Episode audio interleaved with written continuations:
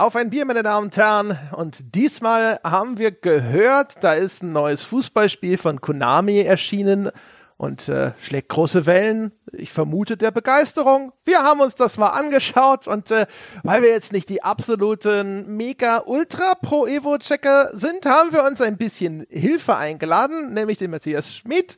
Der ist freier Autor, der war mal bei der M Games, der war mal bei 4 Players und der ist jetzt hier in diesem Podcast. Hallo Matthias. Schönen guten Tag. Ich freue mich dabei zu sein. Und ebenfalls mit dabei Jochen Gebauer. Hallo Jochen.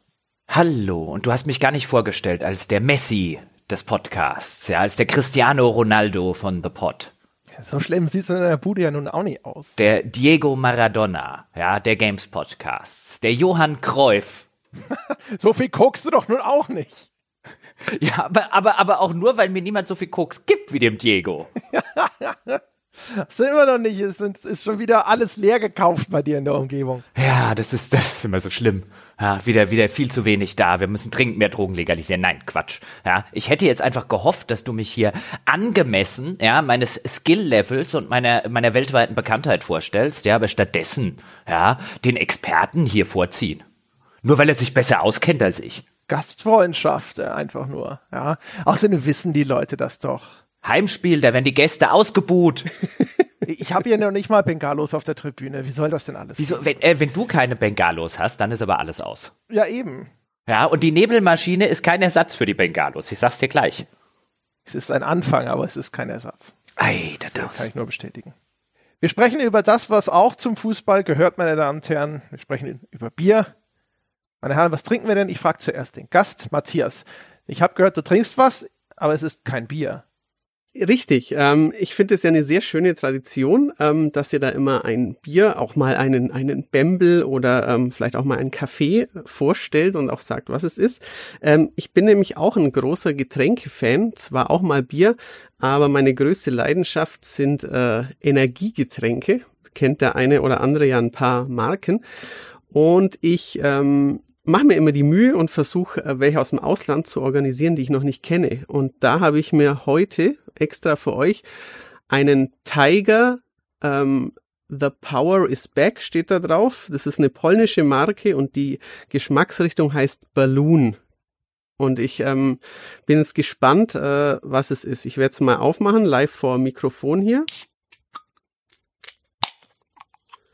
Genau, und ähm, werde jetzt mal kosten, wie das schmeckt und dann auch äh, berichten. Vielleicht wirst du so high wie ein Ballon davon. Ich wollte gerade sagen, die Geschmacksrichtung war Ballon. Ja, die heißt Balloon oder. Wahrscheinlich macht es fett. Wahrscheinlich. Den Rest kann ich nicht genau lesen, weil äh, polnisch. Aber es ist 20% Soku. Ich vermute, das heißt Saft und ich weiß nicht, wie man es ausspricht drin. Und es schmeckt ähm, fruchtig. Ich würde jetzt mal sagen Mandarine, Traube, aber kann auch Guave, Pineapple sein oder so. Fangen deine, deine Hände schon an zu zittern, so ein bisschen? Also wirst du unruhig, rutscht auf dem Stuhl hin und her? Noch nicht, aber ich habe eine gewisse Koffeintoleranz, glaube ich, entwickelt. Durch dieses jahrelange Hobby. Vielleicht ist den, der, der, das, was du als Saft vermutest, auch irgendein halluzinogener Pilz aus Haiti oder so. Dann wird das ein sehr interessanter Podcast. Schauen wir mal. Äh, was trinkt ihr denn heute? Ja, ich trinke natürlich äh, etwas, was gestern vom Fußballgucken übrig geblieben ist, denn wir nehmen das heute am Mittwoch auf und ich habe gestern mit einem Kumpel Champions League äh, geguckt, nämlich äh, das Dortmund gegen Ajax Amsterdam Spiel. Und dazu haben wir ein gutes Augustiner Hell getrunken oder auch mehr als eines. Und dann bietet sich das natürlich heute an, hier quasi noch die Reste im Podcast, wenn es weiter um Fußball geht, zu vernichten. Denn ich habe mich ja gestern schon eingestimmt auf diesen Podcast, ja auf das Duell, über das wir heute auch reden, zwischen Pro Evolution Soccer und FIFA. Und das wurde gestern auch zwischen Ajax und Dortmund ausgetragen. Und äh, Dortmund war gestern schon ein bisschen E-Football 2022. Ja, und Ajax war FIFA. Also die haben, das eine hat ziemlich den Boden mit dem anderen aufgewischt und deswegen, ja. Ist das nicht verkehrt rum? Ist das eine nicht, ist Ajax, gibt es das nicht bei eFootball und das andere nicht? Also Borussia gibt's nicht bei eFootball. Nee, Ajax habe ich auch nicht gesehen, aber kann sein. Also bis, bisher nicht. Also ich will es jetzt nicht 1000 Prozent, aber nee, ich meine auch nicht. Äh, das aus. Ich meine, es gibt ja eh nichts bei Football 2022, äh, äh, 22, ähm, aber das gleich. Aber äh, ja, das habe ich gestern geguckt und äh, ja, also Ajax ist schon FIFA im Moment. Ja. Okay. Ja. Ajax. Ich kenne das nur als Fensterreiniger. Ich trinke allerdings ein Finne Naturradler. Sie wissen, ja, Hörerbier, äh, das ist vom Lieben, ja, ich erinnere mich, als wäre es gestern gewesen. äh, ja, äh, das ist, ähm, schmeckt super. Prost! Sag doch einfach, das ist vom großartigen, jetzt weiß es jeder. Ja, ja habe ich ja, ich habe das ja schon mehrfach äh, ganz, ganz deutlich habe ich das ja. Es gibt ja auch diese eine alte Folge, wo ich es mal gesagt habe. Ja, und ich muss jetzt erstmal mein Augustiner übrigens einschenken, weil wenn, dann trinke ich das ja auch aus richtigen Helle-Gläsern. Ja, nicht aus der Flasche. Das machen nur, nur Amateure, trinken Helle aus der Flasche. Ja, da, wir, wir reden hier über Fußball. Du musst es alle auf den Boden kippen und auflecken. Wie oft warst du in deinem Leben in einem Fußballstadion? Wir wissen alle, wie sie aussehen, ja, diese Fußballfans. Die Antwort ist kahler Kopf, ja. rot angelaufen, schreiend. Nieten also, äh, auf ihren Lederjacken, ja, Schlagringe ja, an ihren Händen. Also die, die Antwort lautet nü. Nein, aber was, ich, wieso sollte ich mich auch in eine solch entsetzliche Menschenmenge begeben? Ich bin doch nicht wahnsinnig. Okay. Es wäre jetzt einfacher gewesen, du hättest gleich die korrekte Antwort gegeben, aber gut, ja. Wir wissen ja, wir wissen ja, woran wir sind die Leute da draußen wissen, ja, dass es nur die Wahrheit ist. Deswegen kommen sie auch hierher, damit sie mal die Wahrheit hören. Wenigstens einmal. Aber das, das trifft sich gut, denn meine Damen und Herren, die Genese dieses Podcasts bestand daraus, äh, dass ich mitgekriegt habe, wie schlecht das neue Pro Evolution Soccer, das jetzt umbenannt wurde in diesem Jahr, nämlich in eFootball, äh, wie schlecht das zuerst bei Steam abgeschnitten hat. Das ist eines der schlecht bewertetsten, wenn nicht das schlecht bewertetste Spiel überhaupt bei Steam, gemessen an der Anzahl der Leute, die es bewertet haben. Das ist jetzt als Free-to-Play-Spiel rausgekommen, heißt plötzlich nicht mehr Pro Evolution Soccer, sondern hat sich in den Namen nach mit eFootball neu erfunden, kostet derzeit auch nichts, ist also free-to-play zu haben, zum Beispiel auch für die Xbox, glaube ich. Ich habe es auf der PS5 gespielt, auf PC gibt's das wie gesagt auch. Und angesichts der katastrophalen Review-Situation habe ich gedacht, boah, kostet nix, das muss ich mir mal angucken, hab's auf der PS5 runtergeladen und äh, angesichts des Zustandes dieses Spiels als alter Pro Evo Fan aus äh, PlayStation 1, PlayStation 2 und so weiter Zeiten, wo ich das damals rauf und runter gespielt habe, aufgrund meines Entsetzens habe ich gesagt, wir brauchen sofort einen Experten, mit dem wir da reden können und wir brauchen dringend den André Peschke, der mit Fußball in etwa so viel zu tun hat wie der Papst mit Fliegenfischen. Ich bin hier, um meinen Beitrag zu leisten. Ja, also eine bessere Mischung hat hier niemand am Start in der deutschen Presselandschaft, meine Herren. Das denke ich auch. Matthias, erzähl uns doch mal ein bisschen was über deine äh, Pro-Evolution-Historie. Äh, wie bist du zum Titel des äh, deutschen Pro-Evolution-Papstes gekommen? Wann fand deine Krönungszeremonie statt? Und so weiter und so fort. Zu viel der Ehre. Äh, in der Tat habe ich einen großen silbernen Pokal irgendwo in, in einer Kiste stehen, denn ich bin einmal deutscher Pressemeister in Pro Evolution Soccer geworden. Ich glaube 2006 oder 2007. Ähm, also für alle Zuhörer, die das nicht wissen, Konami hat ähm, alljährlich, ich glaube mindestens seit 2004, 2005, vielleicht auch schon davor, ähm, ein Turnier ausgerichtet, ähm, manchmal in Frankfurt, später in München, wo deutsche Spielejournalisten sich im jeweils aktuellen Pro Evolution Soccer messen durften. Ähm, und da war ich ein paar Mal dabei, so vor allem von, weiß ich nicht, eben 2.5 bis 2.10, 2.12. Und ähm, einmal habe ich ähm, ja den Titel mit nach Hause tragen können und vermutlich war das die die ähm, viel zitierte Krönungszeremonie, auf die du gerade angespielt hast, von der du natürlich nichts wusstest. Wie, wie, wie muss man sich denn so ein Presseturnier bei Konami vorstellen? Erster Platz 10.000 Euro, zweiter Platz 10.000 Euro, dritter Platz 10.000 Euro. Und hinter alle so, nein, Bestechungen gab's nicht. Wir, wir haben nur ein harmloses Fußballturnier gespielt. also, ähm, wie du ja vielleicht weißt, war ähm, Wolfgang Ebert lange Jahre der ähm, Pressesprecher von Konami und der war ein höchst ähm, seriöser Mensch. Insofern war da natürlich ähm, bis auf ein einige gratis, ich weiß nicht, Chicken Wings oder äh, Pasta, was es dort ähm, zu essen gab in der Kneipe, die Konami da jeweils angemietet hat. Ähm, nichts zu holen, ähm, aber ähm, außer außer der Ehre natürlich. Aber es war immer ein, eine lustige Veranstaltung, die ich, wie gesagt, in den letzten, glaube zehn Jahren, so seit 2011, 2012 nicht mehr besucht habe, aber davor ähm, mit einigen Redaktionskollegen. Ähm, da war dann meistens Spielepresse aus dem süddeutschen Raum oder Mitteldeutschland eher vertreten. Aber ähm, also ich weiß auch von Kollegen von der GamePro, ähm, die zum Beispiel ein, zweimal gewonnen haben und so. Also es war immer ein, ein lustiger, feuchtfröhlicher Abend.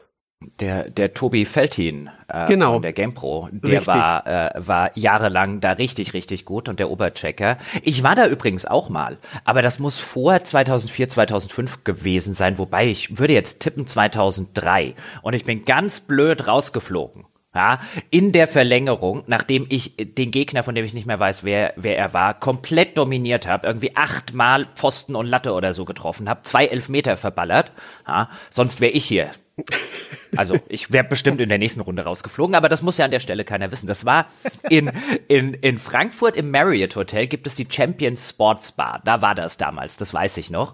Und ähm, da konnte man tatsächlich umsonst amerikanisch essen und trinken. Das hat dann Geil. Konami bezahlt. Da bin ich hingefahren, ähm, bin irgendwann in der Zwischenrunde oder was es auch immer war rausgeflogen und habe mir danach einen reingeorgelt. genau, das, ist, das war immer ungefähr das Konzept. Ich habe ja das, das einzige THQ UFC Presseturnier gewonnen, das es je gab. Habt ihr, habt ihr ernsthaft gemacht? Also quasi ohne Spiel, so direkt?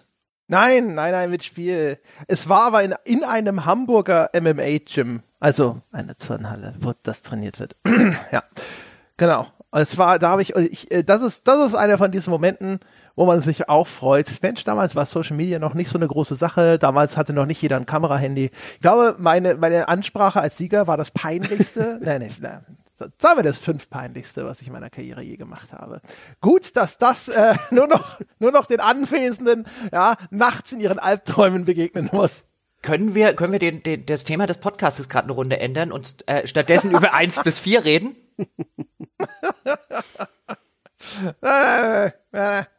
Wenn, wir, wenn dieser Zug einmal aufs Gleis gesetzt wurde, dann fährt er, Jochen, das weißt du doch. Als ob in diesem Podcast das Thema äh, nicht in Stein gemeißelt wäre.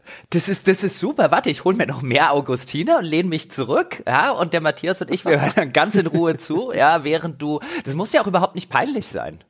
Es ist ja, es bleibt doch. ja unter uns. Ja. doch, doch, doch. Doch, doch, sprechen wir über Pro Evolution Soccer. Ich wollte nur sagen, dass ich auch mal was gewonnen habe. Das, ist die Quintessenz. Das sollten wir alle aus diesem Dialog mitnehmen. Ja, Presseturnier. André hat auch mal gewonnen.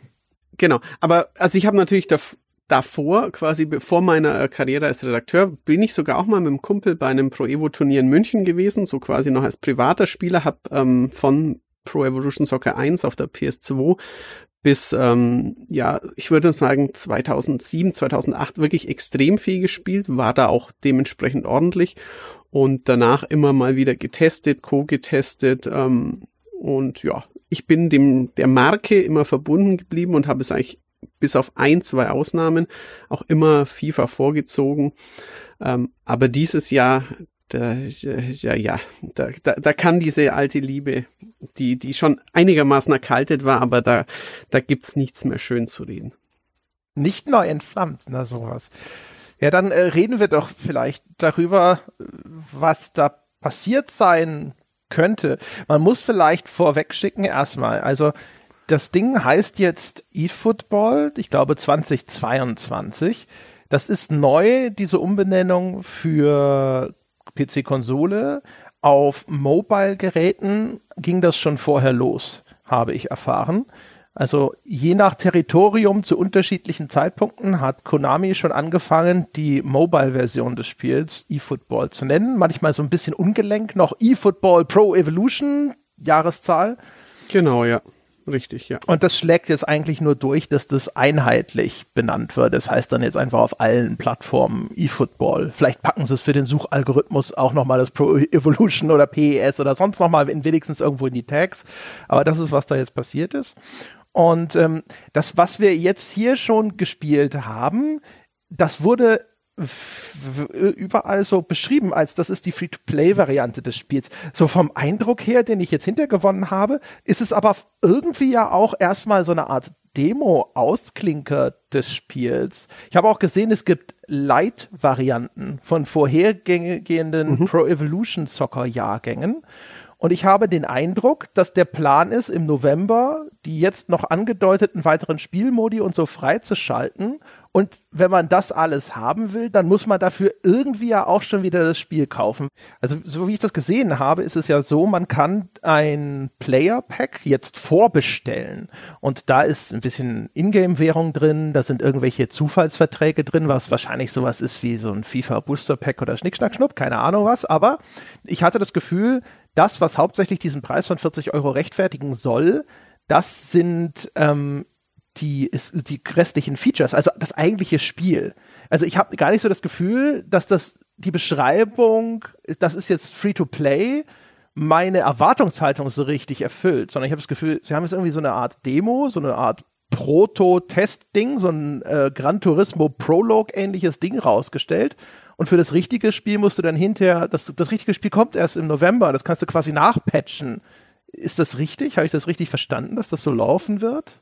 Ich glaube nicht, wobei das noch ein bisschen in den Sternen steht. Denn es ist aktuell tatsächlich so, sie haben diese Version, die jetzt Free-to-Play ist und den, die sehr, sehr abgespeckt ist, also wirklich nur bare bones im Vergleich zu einem vollständigen Pro Evolution Soccer in der Vergangenheit, die haben sie jetzt rausgestellt und es gibt tatsächlich schon die ganze Zeit zu kaufen, zum Beispiel im, im, im PSN-Store, eben dieses Paket, das du erwähnt hast. Aber in den Paketbestandteilen sind ausschließlich Dinge, die eigentlich gedacht sind für den Ultimate Team-Modus von PES, also den My Club-Modus, wie er dort heißt. Und ja, und das Basisspiel. In der Beschreibung dieses Packs steht als ein Punkt, das, was du dafür bekommst, sei das Basisspiel. Ja, aber das Basisspiel wird an anderer Stelle auch wieder genannt als ein wird gratis bleiben. Also die Erwartungshaltung, und ich habe jetzt auch mit Leuten aus der Community gesprochen, ich habe zum Beispiel mit jemandem ähm, zum Hintergrund äh, Recherche und Gespräch gesprochen, der seit Jahren sehr aktiv in der PS-Community, Moderator in entsprechend großen Foren und so weiter ist. Und die Erwartungshaltung ist, dass an diesem 11.11. .11 wenn dieses Paket erscheint, gleichzeitig ein großer Patch kommt, ein kostenloser Patch, der A erstmal das katastrophale Spiel nochmal nachpatcht und B dann eben auch tatsächlich umsonst Fragezeichen diese ganzen Modi nachliefert, die jetzt alle noch nicht drin sind. Ähm, und deswegen. Ja, das übrigens ganz kurz, aber es gibt so eine Grafik, die kommt vom offiziellen Konami Twitter schon aus dem Juni diesen Jahres. Das ist die Roadmap für das Spiel. Und da ist ein Teil als kostenlos gekennzeichnet und dann hier für, da steht nur Herbst noch, ne? aber da ist der andere Teil, da kommt dann sowas wie zum Beispiel Liegen und sowas. Also die Modi, die aktuell so ausgekraut sind, denke ich, die kommen hinzu. Das ist aber nicht mehr in dem Teil, der als kostenlos gekennzeichnet ist. Also, also insofern würde ich schon denken, dass das was kostet. Ja, aber äh, äh dann sind wir wieder an dem Punkt, irgendwas, was im Juni bekannt gegeben wurde, also die, die, die, die äh, Kommunikationsstrategie, wenn man sie Strategie nennen kann von Konami, was dieses Ding angeht, ähm, die ist sowieso katastrophal. Lass mich mal kurz einen Rundown geben, wie wir überhaupt an den Punkt gekommen sind, weil jetzt sitzen auch vielleicht einige mhm. schon draußen und sagen, ja, Fußballspiele interessiert mich nicht. Und meine Damen und Herren, ja, wenn Sie jetzt noch da sind, bleiben Sie dran. Es geht natürlich auch um ein Fußballspiel, aber es geht um eine der größten Marketingkatastrophen, die ich in meinem ganzen Leben je gesehen habe. Ähm, und um das, äh, um, um, um mehr oder weniger den Niedergang und den Todesstoß möglicherweise für eine Serie, wo man sagen würde, das muss man erstmal hinkriegen, das so nachhaltig zu tun. Weil bei Pro Evolution Soccer reden wir über eine Serie, die schon Anfänge äh, in den 90er Jahren hatte. Damals hieß die noch Winning Eleven in Japan insbesondere. Und das wurde dann Winning Eleven äh, hieß sie auch noch in der Anfangszeit, wo es dann hierzulande wieder als Pro Evolution in, in Europa galt. In Nordamerika hieß die dann zum Beispiel das erste Pro Evolution Soccer, das 2001 rauskam, World Soccer Doppelpunkt Winning Eleven 5. Also da kann man so ein bisschen alles durcheinander werfen. Also alles, was irgendwie World Soccer, Winning Eleven und Pro Evolution Soccer heißt, filmiert heute eben unter der Dachmarke Pro Evolution oder Pro Evo, wie es die Fans gerne abkürzen, oder eben PES, also PES die Abkürzung für Pro Evolution Soccer. Das gibt's seit Mitte der 90er und äh, dann kam das erste offizielle Pro Evolution Soccer eben 2001 für äh, die PlayStation 1 damals raus und dann mehr oder weniger im Jahresrhythmus, wie man das von FIFA gewohnt ist. Da kam ja 1993 der erste Teil, eben jährliche Updates und das lieferte sich auch im Laufe der Jahre und Jahrzehnte immer eine direkte Schlacht Pro Evolution versus FIFA. Am Anfang lag Pro Evolution tatsächlich vorne, dann etwa, würde ich sagen, so Mitte der 2000er hatte Pro Evo auch seine Hochphase und man hat sich da schon so gegenseitig angestachelt. FIFA hat viele Sachen übernommen, die Pro Evo gemacht hat, teilweise auch umgekehrte Dinge. Und so Mitte der 2000er, gegen Ende der 2000er wandelte sich dann das Blatt ziemlich zugunsten von, von FIFA, die dann teilweise deutlich mehr Exemplare verkauft haben. Und mittlerweile sind wir an dem Punkt, wo man ungefähr sagen kann, es ist relativ schwierig, Verkaufszahlen für Pro Evo rauszufinden, weil der äh, Hersteller Konami ähm, die nur sehr, sehr äh, versteckt gewissermaßen im Rahmen von, von jährlichen Berichten rausgibt. Aber man kann jetzt so ungefähr schätzen, und wie gesagt, das ist eine Schätzung, dass wir bei FIFA schon so bei etwa 10 Millionen verkauften Exemplaren sind, teilweise auch deutlich mehr, je nach FIFA-Teil und bei Pro Evo in den letzten Jahren wahrscheinlich zwischen drei und vier Millionen äh, reden. Also diesen, dieses Duell, das mal mit dem Sieger Pro Evo angefangen hat und dann lange auf Augenhöhe war, ist halt schon längst äh, eigentlich sozusagen entschieden zugunsten von FIFA und Pro Evolution Soccer hat in den letzten Jahren immer relativ viel getan und viel versucht, um diese Lücke langsam aber sicher wieder zu schließen. Da kann der Matthias jetzt bestimmt auch noch gleich mal seinen Senf dazugeben, wie sich das so dargestellt hat für jemand, der das jetzt jahrelang länger verfolgt hat als ich. Aber da wurde viel getan und insbesondere die ganzen Sachen mit dem Lizenzrechtlichen, dass FIFA hat ja eben die FIFA-Lizenzen, also vom offiziellen Fußballverband die Lizenzen. Das heißt, die können die ganzen oder fast die ganzen ähm, Realwelt-Teams und Realwelt-Spieler abbilden. Und Pro Evolution Soccer hat sich dann immer so einzelne Lizenzen gekauft, zum Beispiel für Juventus Turin und für Cristiano Ronaldo. Und dann musste FIFA Juventus Turin umbenennen, hatte aber sonst alle Teams und Pro Evolution Soccer hat halt diese eine Lizenz mit diesem einen äh, äh, Spieler und auch jetzt die Sachen, die jetzt in dem neuen Pro Evolution, das jetzt eFootball heißt, drinstecken, sehr wenige Teams mit sehr wenigen Spielern im Vergleich zu der Masse an Lizenzen von FIFA. Das war schon immer der schlagende Punkt von FIFA und das schlagende Argument von Pro Evolution Soccer war immer, wir haben die realistischere Fußballsimulation für die richtigen Cracks und Freaks, denen FIFA zu arcadisch ist. Und dann ging das äh, so die ganzen Jahre hinweg, bis eben ähm, letztes Jahr, beziehungsweise vorletztes Jahr mit Pro Evolution Soccer 2019, die sind ja immer gewissermaßen ein Jahr äh, in ihrer Zählung so eine Runde voraus, ähm, dass dann nach Ankündigung von Konami das letzte quasi alte Pro Evolution sein sollte und man will die Serie gewissermaßen neu erfinden und man wird da ein Jahr oder zwei Jahre Zeit für brauchen. Und deswegen sollte letztes Jahr für Pro Evolution Soccer ähm, 2021 kam eben kein neuer, in Anführungszeichen, Teil mehr raus, sondern mehr oder weniger mit einigen kleinen Änderungen nur ein Kader-Update. Was die Community auch ziemlich gut aufgenommen hat, weil die gesagt hat, yes, es ist endlich mal Zeit, das Ganze rund zu erneuern. Die alte Grafik-Engine und Spiel-Engine sollte ausgetauscht werden, soll die Unreal Engine sollte zum Zuge kommen.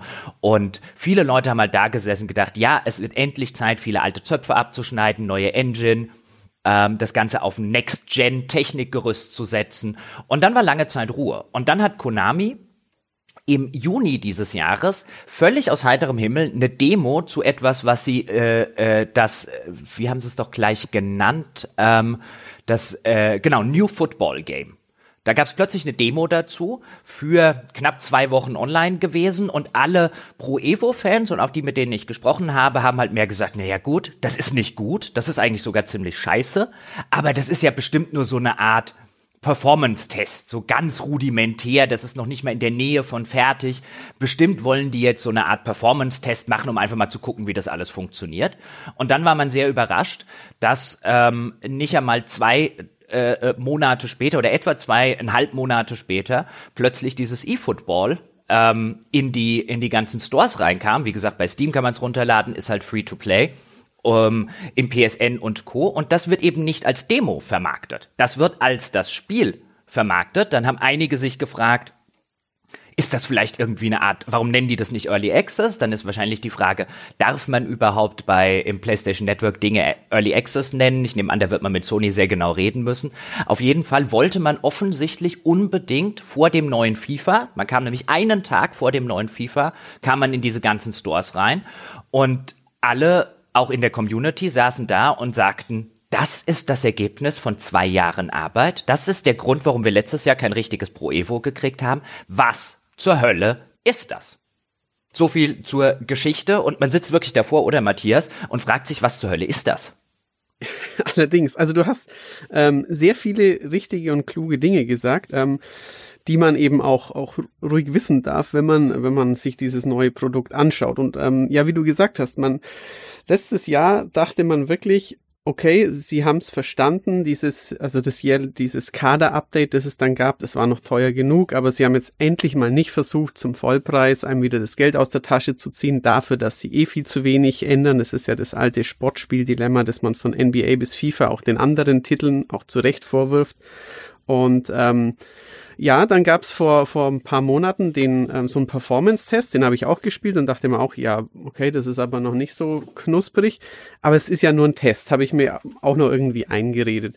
Und ähm, jetzt tatsächlich ist dieses, ähm, diese Version 0.9, wie sie sich auch nennt, da, ähm, ist aber quasi das Spiel, auch mit dem Titel, heißt jetzt nicht Demo, heißt nicht irgendwas, sondern es ist das ähm, eFootball 2022, das ja eben auch vom Konzept her für Free-to-Play sein soll. Und es ist halt, also es ist spielerisch sehr schwach, da kommen wir gleich noch drauf zu sprechen, aber es ist eben auch ähm, extrem abgespeckt und ähm, wie André vorhin ja auch gesagt hat, ähm, es herrscht auch in der Community, also wie auch unklar eben, der eine von euch hat ein bisschen so gesagt, der andere ein bisschen das, weil auch die Community wirklich noch nicht weiß, was wird denn jetzt für dieses, ähm, für diese 40 Euro bekomme ich da tatsächlich dann nur ähm, so blöde Credits oder bekomme ich dann alle Modi oder wird es vielleicht auch einzelne Modi noch irgendwie per Extrakosten ähm, irgendwie geben? Da ist man sich noch nicht ganz sicher. Ähm, es könnte ja auch wenn es jetzt super preiswert ist, könnte man ja auch sagen, so eine Art Baukastensystem kann auch was für sich haben. Ich spiele eh nur Freundschaftsspiele, dann kaufe ich mir für, weiß ich nicht, sechs Euro den Freundschaftsspielmodus mit allen Mannschaften. Wäre sicherlich ein gewöhnungsbedürftiges Konzept, aber könnte man sich irgendwie damit abfinden oder daran gewöhnen. Aber aktuell herrscht halt noch, noch sehr große Unklarheit und ähm, ja, den Namen fallen zu lassen, das kann man so und so sehen. Ich ähm, habe mir auch gedacht, irgendwann, naja, Pro Evo ist auch eh nicht mehr so ganz das, was es mal war. Insofern, wenn die sich jetzt eFootball nennen, ist es okay. Sie haben ja letztes Jahr den Namen eben schon so halb geändert. Jetzt heißt es ganz so, alte Zöpfe abschneiden und so, das kann ich auch nachvollziehen. Aber wenn das jetzt der große Neustart sein soll, mit dem sie quasi vorangehen und halt auch überhaupt keine Werbung für ihr eFootball machen, das ja ab November dann auch irgendwie ihnen Geld einbringen soll, ähm, das ist es, man könnte sagen, so von, von den großen Marken ist es jetzt fast schon der, der letzte Sargnagel ähm, irgendwie bei Konami, weil die ja wirklich konsequent jetzt alle ihre großen Marken in den letzten Jahren in den Sand gesetzt haben, Entwickler rausgeschmissen haben, sich auch massiv mit der Community verschatzt haben. Ähm, Gab es ja auch Hashtag Fuck Konami und so. Also jetzt haben sie auch noch scheinbar ähm, Pro Evo irgendwie letztlich doch noch zu Grabe getragen und ähm, ja, ich bin, bin etwas, ähm, also ich, wie ich schon gesagt habe, ich bin nicht mehr so mit der Marke verbunden. Es ist, blutet mir jetzt nicht das Herz, aber ähm, die Hoffnung auf, auf was Cooles Neues, die ist jetzt erstmal dahin. Die, diese Kommunikation ist ja das, was irgendwie, finde ich, schon einen so ein bisschen den Kopf schütteln lässt, oder? Weil man hat schon, finde ich, den Eindruck, hätten sie halt gesagt, so, ja, es ist eine Demo, eine Beta, Jochen hat schon Early Access genannt. Äh, das hätte das wahrscheinlich ja schon entschärft. Deswegen hatte ich auch vorhin überlegt, ist, ich habe gesehen, es gab schon hier und da irgendwo solche Light-Versionen, also auch von der Vorjahresversion ja. anscheinend, aber das ist nichts, was jetzt irgendwie der Pro Evo-Fan schon kennen müsste, wo man jetzt spekulieren könnte. Konami hat gedacht, die sehen das ja, die wissen, die kennen das ja schon, die verstehen das schon richtig. Nein, das ist nicht der Fall. Also wie, wie du sagst, es gab schon, ähm, wie es hat zum Beispiel, ich, ich weiß jetzt nicht, bei irgendeinem so Calibur oder Na, ähm, Tekken hat's Namco auch schon, ähm, oder bei Dead or Alive gab es auch so eine Free-to-Play-Version, irgendwie zwei Kämpfer und ähm, dann kannst du ja auch äh, Pakete kaufen und so. Sowas ähnliches gab es eben von, von, vom letztjährigen auch schon, aber es ist jetzt nicht so, dass es etabliert wäre und die Community wüsste, wie man mit diesem Produkt jetzt umzugehen hätte. Nein, das ist überhaupt nicht der Fall. Und, und sie haben es ja auch aktiv vermieden, ähm, in irgendeiner Form eine klare Aussage zu treffen. Es gibt einen Tweet ähm, vom offiziellen eFootball-Account in so einer Frage- und Antwort-Geschichte aus vom 2. August äh, dieses Jahres, also äh, nachdem man diesen Performance-Test mit dem New Football Game gemacht hat, nachdem man diese Roadmap, die du erwähnt hast, André vorgestellt hat. Und da steht drin, äh, als Frage, ähm, ist äh, der frühe Herbst als Erscheinungstermin, ähm, ist das ähm, äh, ist das eigentlich eine Demo? Fragezeichen. Und dann lautet die Antwort in vielerlei Hinsicht ja. Wir wollen, dass die Leute ähm, ihre Hände so schnell wie möglich an das neue E-Football kriegen. Also starten wir erstmal mit einer limitierten Anzahl von Teams und Modi.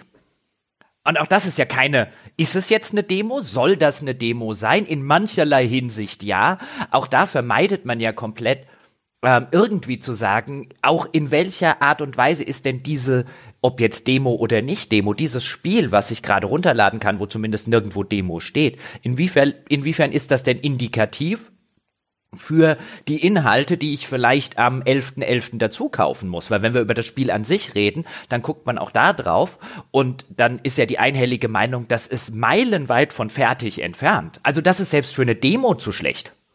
Zumal eine Demo ja auch, ähm, klar, man kann da auch Dinge verstehen, wenn man, wenn man geduldig ist und auch, auch die Branche kennt und auch die Fußballspiele kennt, dann kann man nachsichtig sein, aber trotzdem müsste es ja irgendwas haben, wo man denkt, ja, da, da freue ich mich drauf, wenn das, wenn das fertige Produkt da ist. Und ähm, also ich habe auch ähm, wenn man äh, Adam Batty, dem äh, Brandmanager von äh, eFootball folgt bei Twitter, ähm, gibt's auch ähm, ja ein Update und ja wir wir sind wir tun die Probleme tun uns leid und wir wir gehen wollen sicher gehen, dass wir da was verbessern und für Oktober gibt's ein Update, aber auch da alles super schwammig, ohne ohne konkret zu werden. Also das ist wirklich ähm, ein Kommunikationsdesaster sondergleichen, wie du schon gesagt hast, ja.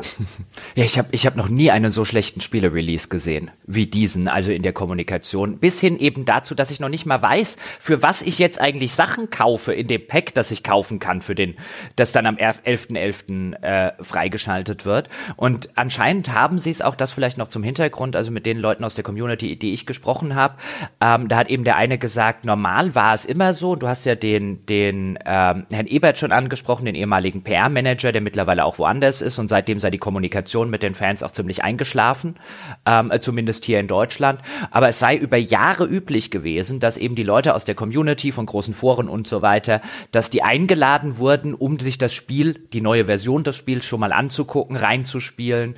Ähm, Teilweise durften die, wie sie mir erzählt haben, capturen und freireden und es gab keine Embargos oder so. Und mit dieser Iteration jetzt hat das völlig aufgehört. Die wurden zu nichts mehr eingeladen. Plötzlich wurden nur noch irgendwelche ähm, Streamer, also ausgewählte Content Creators eingeladen und irgendwo hingeflogen und die durften dann auch ähm, erst relativ kurz vor Release eben dieser, was auch immer das jetzt ist, was da in den Stores runterladbar ist, durften die dann drüber berichten und also aus der Community war halt auch schon ähm, eine Skepsis zu hören, die da lautete, warum hält Konami dieses Ding so extrem zurück? Und jetzt fragt man sich, beziehungsweise kann man schon verstehen, warum, aber jetzt fragt man sich, warum haben die das überhaupt released? Das, das mit dem Pack äh, übrigens, was Jochen gerade sagte, das ist ja nicht nur so, dass du nicht keine klare Vorstellung davon hast, was du für diese 40 Euro kaufst, sondern auch, äh, zumindest ich habe gar keine Vorstellung von dem Wert. Da steht halt irgendwas drin, du kriegst halt 2800 oder sonst irgendwas hier, eFootball, sonst was Coins. Aber wa was ist das für ein Betrag? Was kriege ich denn dafür? Ist es viel? Ist es wenig? Ich habe keine Ahnung. Ich habe mal in die Mobile-Version äh, reingespielt da gibt, die, die gibt es noch nicht in der aktuellen Inkarnation, glaube ich, zumindest nicht auf meinem iPad. Da war das noch äh, äh Pro Evolution Soccer eFootball 2021. Mhm. Und da konnte ich, glaube ich, einen Transfer für 250 von dieser Ingame Premium-Währung ausführen. Wenn ich das hochrechne, sind das so zehn Transfer-Dinger. Also das wäre dann nicht so viel. Aber auch das kann ich jetzt nur irgendwie so versuchen abzuleiten. Ich habe keine Ahnung, was, wie viel ist das wert. Genauso wie das Ding mir ja dann auch sagt, ich würde ich glaube, ich kriege sechs Zufallstransfers und zwei nochmal extra als Vorbestellerbonus. Mhm. Zufallstransfer klingt nach Lootbox. Das heißt also, heißt es, ich kann jetzt sechsmal hier so einen Transfer ziehen und dann kriege ich einen zufälligen Spieler aus diesen 16 Botschafterspielern, aber die kann ich auch doppelt ziehen. Also im schlimmsten Falle habe ich eine einzige Figur damit gewonnen. Es ist alles völlig unklar, was, was ich mit diesem Geld hinterher tatsächlich bekomme. Zumindest, wenn ich einfach nur in diesen Shop reinschaue. Keine Ahnung, ob irgendwo im Netz da weitere Informationen zu finden sind. Also wenn, wenn sie zu finden wären, wissen es selbst die Cracks aus der Community nicht. Das ist also. Ich habe auch gegoogelt und war ergebnislos. Ja, also ich meine, vielleicht sitzt jetzt auch jemand zu Hause und sagt, ja, aber ich habe doch gelesen das und das. Also es gibt auch anscheinend teilweise widersprüchliche Dinge, teilweise Dinge, die man sich vielleicht denkt, aber die bei jemand anderem dann eben was anderes im Kopf auslösen und eine andere Vorstellung. Also ich kann echt unterm Strich sagen, eine mieseren äh, Kommunikation zu einem Launch habe ich noch nie, nie gesehen. Und gleichzeitig, vielleicht kommen wir dazu mal ganz kurz, ist es wirklich ein Spiel, jetzt mal egal wie abgespeckt die Modi sind, und es sind quasi keine Modi in dem Spiel drin. Also du kannst keine Meisterschaften spielen, es ist derzeit kein Ligensystem drin, du kannst keine Weltmeisterschaft spielen, dieser My Club Modus, also quasi den ihr Ultimate Team Modus ist nicht drin. Das Einzige, was du machen kannst, ist in irgendwelche, in, in, in, abs, in einem absolut rudimentären Online-Modus, ähm, um dir schon ein paar Coins zu erspielen, gegen Spieler äh, online anzutreten und dann sowas zu machen wie gewinn zwei Spiele online und dann bekommst du ein paar Coins mit einer ganz, ganz geringen Anzahl an äh, überhaupt nur verfügbaren Teams und ein paar, ähm, paar Stadien, die dazukommen. Ähm, oder du kannst halt ein Freundschaftsspiel sozusagen machen mit den äh, wenigen zur Verfügung stehenden äh, Teams. Ich habe selbst, ich habe vorhin probiert, ein Online-Spiel zu spielen. Ich habe in einer Stunde kein Matchmaking hinbekommen und dann habe ich es ausgemacht. Aber ich habe ein paar Freundschaftsspiele gespielt und um das jetzt einfach Matthias, der dann deutlich mehr drinsteckt, äh, mal zuzuspielen. Ich hatte gedacht, angesichts der katastrophalen Presseberichterstattung und schlechtes bewertete Spiel bei Steam und so weiter, ich verstehe natürlich, woher das kommt, von enttäuschten und verärgerten Fans, die denken, darauf haben wir zwei Jahre gewartet. Mein allererster Eindruck war, naja, es ist schon nicht gut, aber es ist jetzt auch nicht so schlimm, wie es alle tun.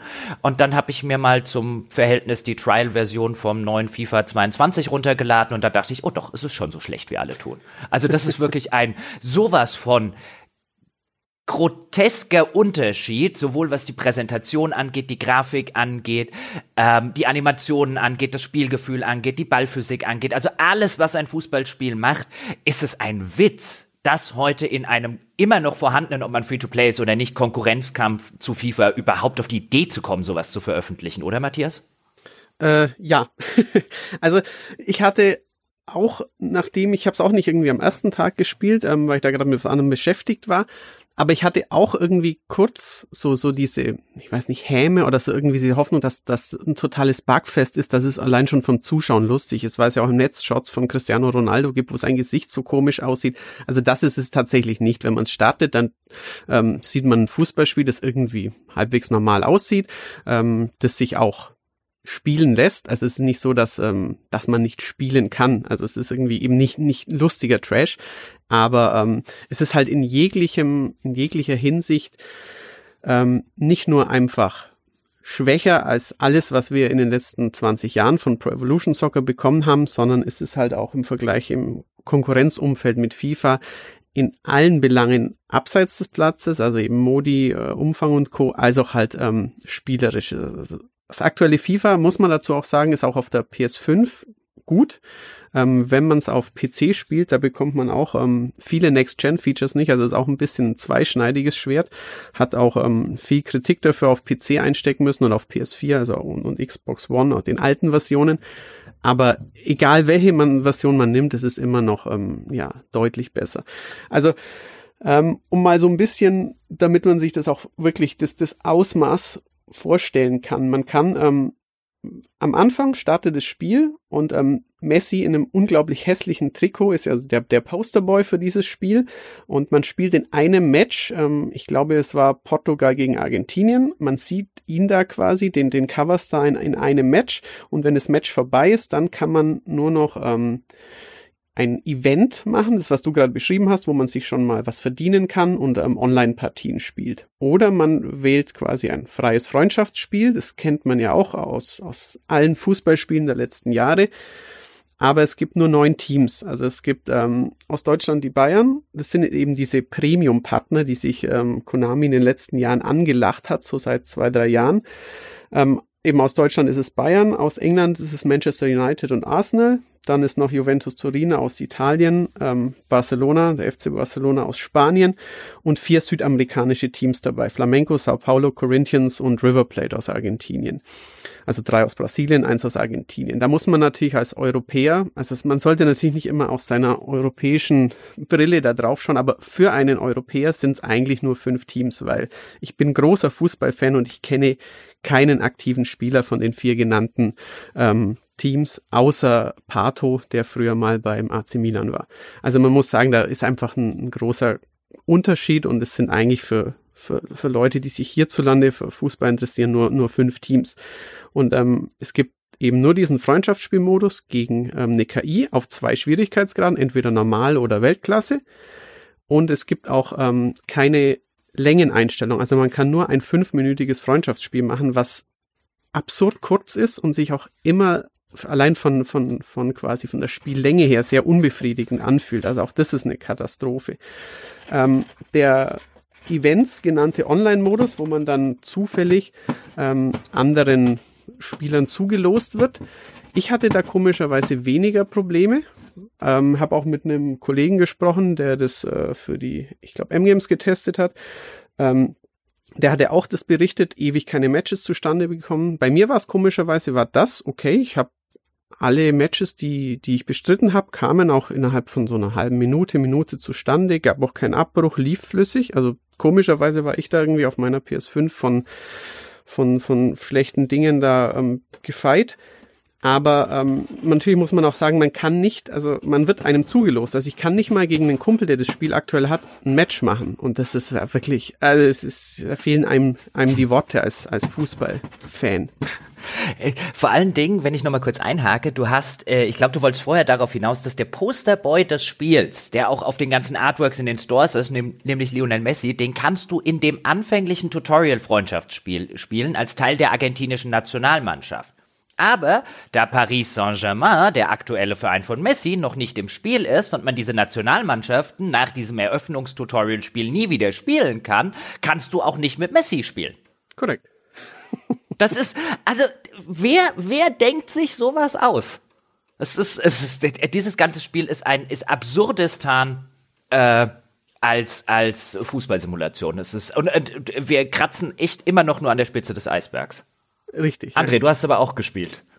Ich habe es auch gespielt, ja. Also ich habe äh, keine Vorerfahrung eigentlich mit Pro Evolution Soccer. Ich habe vor Urzeiten auf PS2 mal einen Pro Evolution Teil gespielt, weil es ja damals auch immer hieß, es ist viel besser als FIFA. Hab das mal kurz gespielt, hab's nicht gerafft, hab gedacht so, ja, aber das andere, da kann ich sofort losspielen. Das verstehe ich, das habe ich schon, das weiß ich, wie es geht. Da springt der Ball mir auf vom Fuß, ich weiß nicht, was das soll, blöd, weg. So, jetzt kam ich hier rein und hatte das aber immer noch so ein bisschen im Hinterkopf, dass Pro Evolution Soccer ja auch diese glaubwürdigere Simulation sein soll. Hatte auch schon von Pro Evolution Fans gehört, dass sich dieser Unterschied zwischen FIFA und Pro Evo über die Jahre angeglichen haben soll. Also FIFA hätte da viel geklaut, ist das natürlich aus Sicht des Pro Evolution Fans. Und jetzt habe ich äh, gespielt und habe gedacht so, uff, uff, also es wirkt nicht wie, als wäre es simulationslastiger. Es wirkt irgendwie anders, als hätte es andere Schwerpunkte gesetzt. Ich fand es aber nicht per se so scheiße. Also jetzt, wenn ich darüber, wenn ich mal denke, es ist mehr so eine so eine Light-Version. Hätten sie das mal dran geschrieben, wo doch der Begriff auch in der Reihe anscheinend schon etabliert wurde von ihnen ne, das, das macht's auch Sinn, wenn dann Schwierigkeitsgrade ausgegraut sind und Spielmodi noch nicht da sind und Schnicke und Schnupp. Also so eine, das hat jetzt die kostenlose, wirklich Bare Bones Light Einsteiger-Version, wie, weiß nicht, bei einem Photoshop irgendwie oder sonst irgendwas. Darfst halt mal ausprobieren, ist über noch ein Wasserzeichen drin. Dann hätte ich, glaube ich, gar nicht mal gesagt, es ist direkt ein Scheißspiel, sondern nur eins, das mir persönlich erheblich schlechter gefällt als FIFA. Vor allem, weil auch die Spielgeschwindigkeit ungewöhnlich langsam ist und auf eine Art und Weise komisch langsam ist. Vor allem die Spieler, man muss die ständig mit so einer Sprint-Taste erst beschleunigen. Das finde ich ist das mit Abstand gewöhnungsbedürftigste gewesen für mich, das zusammen und wie man äh, Bälle erobert, weil die so eine Strecke brauchen, bis sie auf Top-Geschwindigkeit sind. Und man muss viel stärker antizipieren dadurch, weil du auch Bremswege hast, bis der mal zum Stoppen gekommen ist und du den Ball irgendwie auf die andere Seite befördert hast. Da hast du den Ball schon fünfmal weggenommen bekommen. Da haben sie mir gerade online anfangs ganz schlimm die Ohren lang gezogen.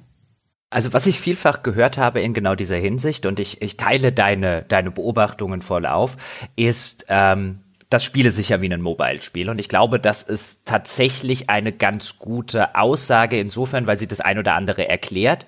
Ähm, und wo vielleicht auch einfach sein kann, dass sie da eine Mobile-Version, die sie im Hintergrund schon hatten, dann irgendwie noch eine Runde hochportiert haben. Keine Ahnung, was abgelaufen ist. Aber es spielt sich wie ein Mobile-Fußballspiel. Also viel trägere Geschwindigkeit, die allerdings nicht, wie früher bei Pro Evo üblich, halt vielleicht nicht mehr die hohe Geschwindigkeit, das arcadige Gefühl wie das einen FIFA vielleicht hat. Aber das hier fühlt sich null mehr nach Pro Evo an. Also komplett gar nicht. Das ist ein völlig anderes Spielgefühl, ein viel schlechteres Spielgefühl, wie ich finde, das sich ein bisschen so anfühlt, als wäre es für einen viel kleineren Bildschirm gemacht und für eine viel fummelige, nicht ganz so präzise Steuerung. Es gibt ein, zwei Sachen, die funktionieren gut. Da hat offensichtlich im Motion Capturing mit Andres Iniesta haben sie das unter anderem gemacht, dem spanischen, ähm, ich glaube mittlerweile Ex-Profi.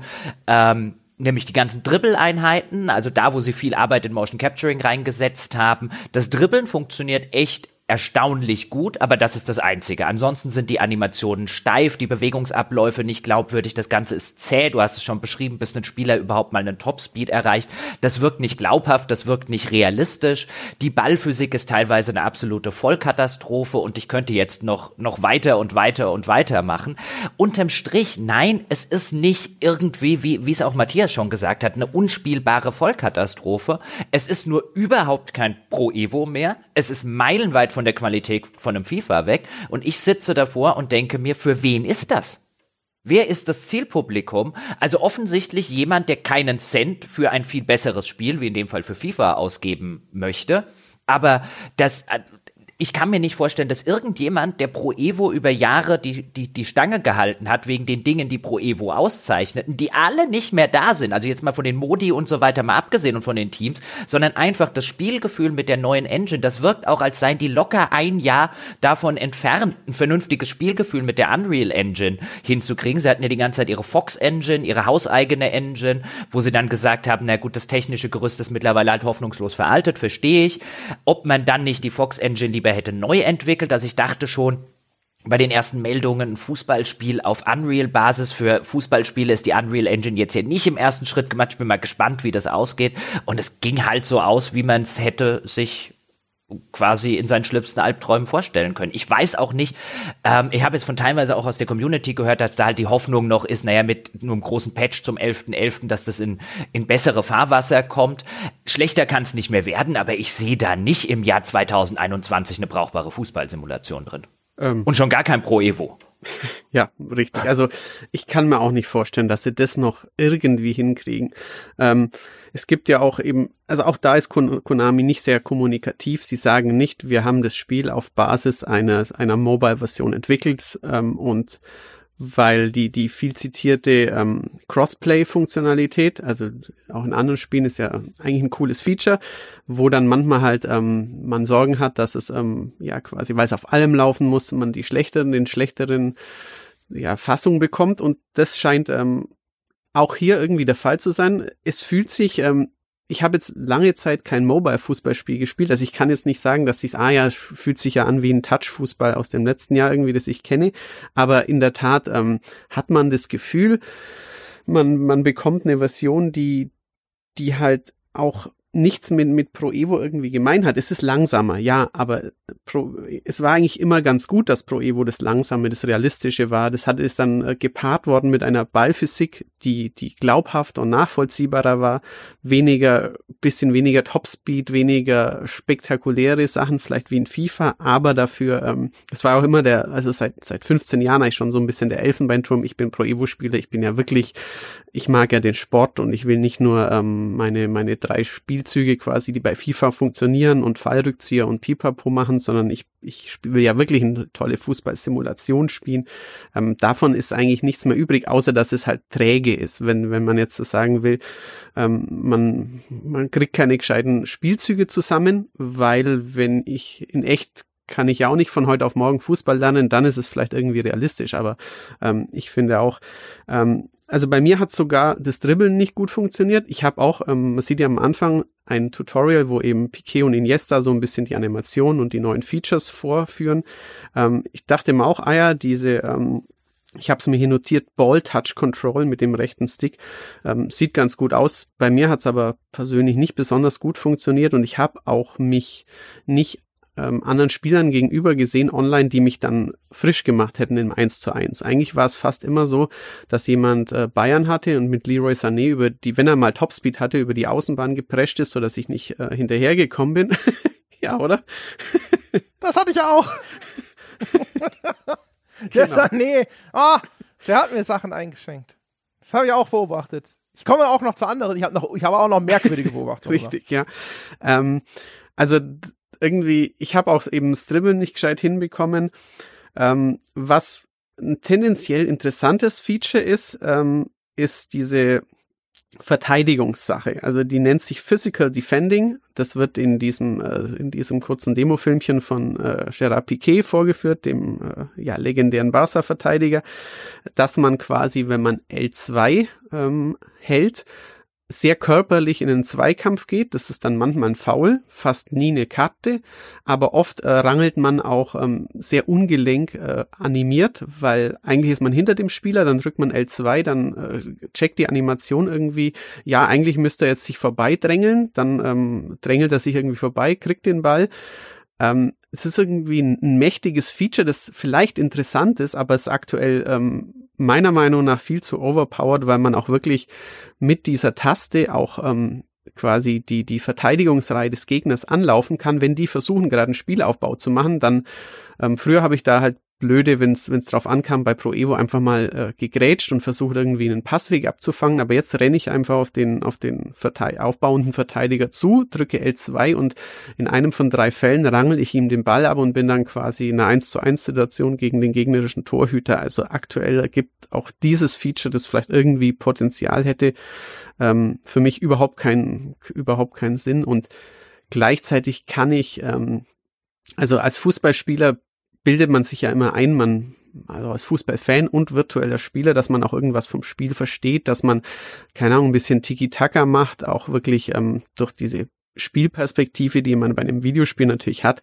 auch wirklich kluge Spielzüge macht, aber auch dafür ist es zu träge. Ich kann wirklich, entweder kommen die, die Pässe schwach an, mit einem klassischen Dreieckspass, also dem Pass in die Tiefe, geht's schon irgendwie. Das ist, finde ich, für mich die mächtigste Waffe gewesen, aber ich kann wirklich überhaupt kein, kein Passspiel aufziehen, das den Gegner irgendwie aushebelt. Dafür ist es viel zu träge und da kann es tatsächlich sein, als ob irgendwie so im Hintergrund ein virtueller Stick mitläuft auf einem Touchscreen, wo es einfach okay ist, wenn, wenn der Spieler erst nach einer Sekunde umdreht. Ich bin auch dutzende Mal ins Ausgelaufen, wenn ich versucht habe, über die Seite zu sprinten oder eine Flanke zu machen, weil ich wirklich nicht, weil auch, obwohl ich es wusste, konnte ich mich nicht darauf einstellen, quasi schon zehn Meter vorher Flanke drücken zu müssen, damit er nicht ins Austorkelt.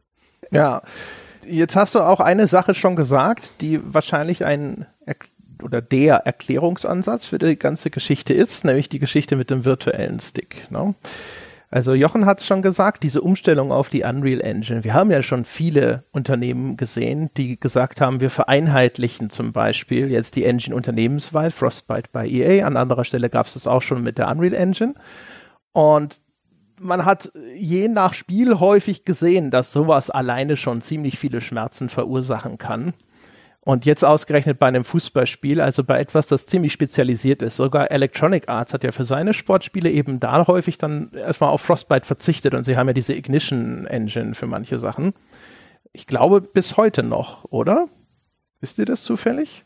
Ich glaube, FIFA benutzt mittlerweile Frostbite, oder, Matthias? Ja. Ja, korrekt. FIFA benutzt Frostbite, ja sind die auch schon auf Frostbite gewechselt, weil die hatten ja die ganze Zeit immer noch diese Ignition-Geschichte. Also dann ist das inzwischen, aber das ist auf jeden Fall mit einem deutlichen Nachklapp passiert. Man möchte meinen, das sind Sachen, da ist es nicht so einfach, gerade auch, weil das natürlich Spiele sind, die mit einem jährlichen Update-Zyklus erscheinen. Das heißt also, da ist sowieso immer ziemlich viel Druck auf dem Kessel und da stellt man mal nicht so schnell um.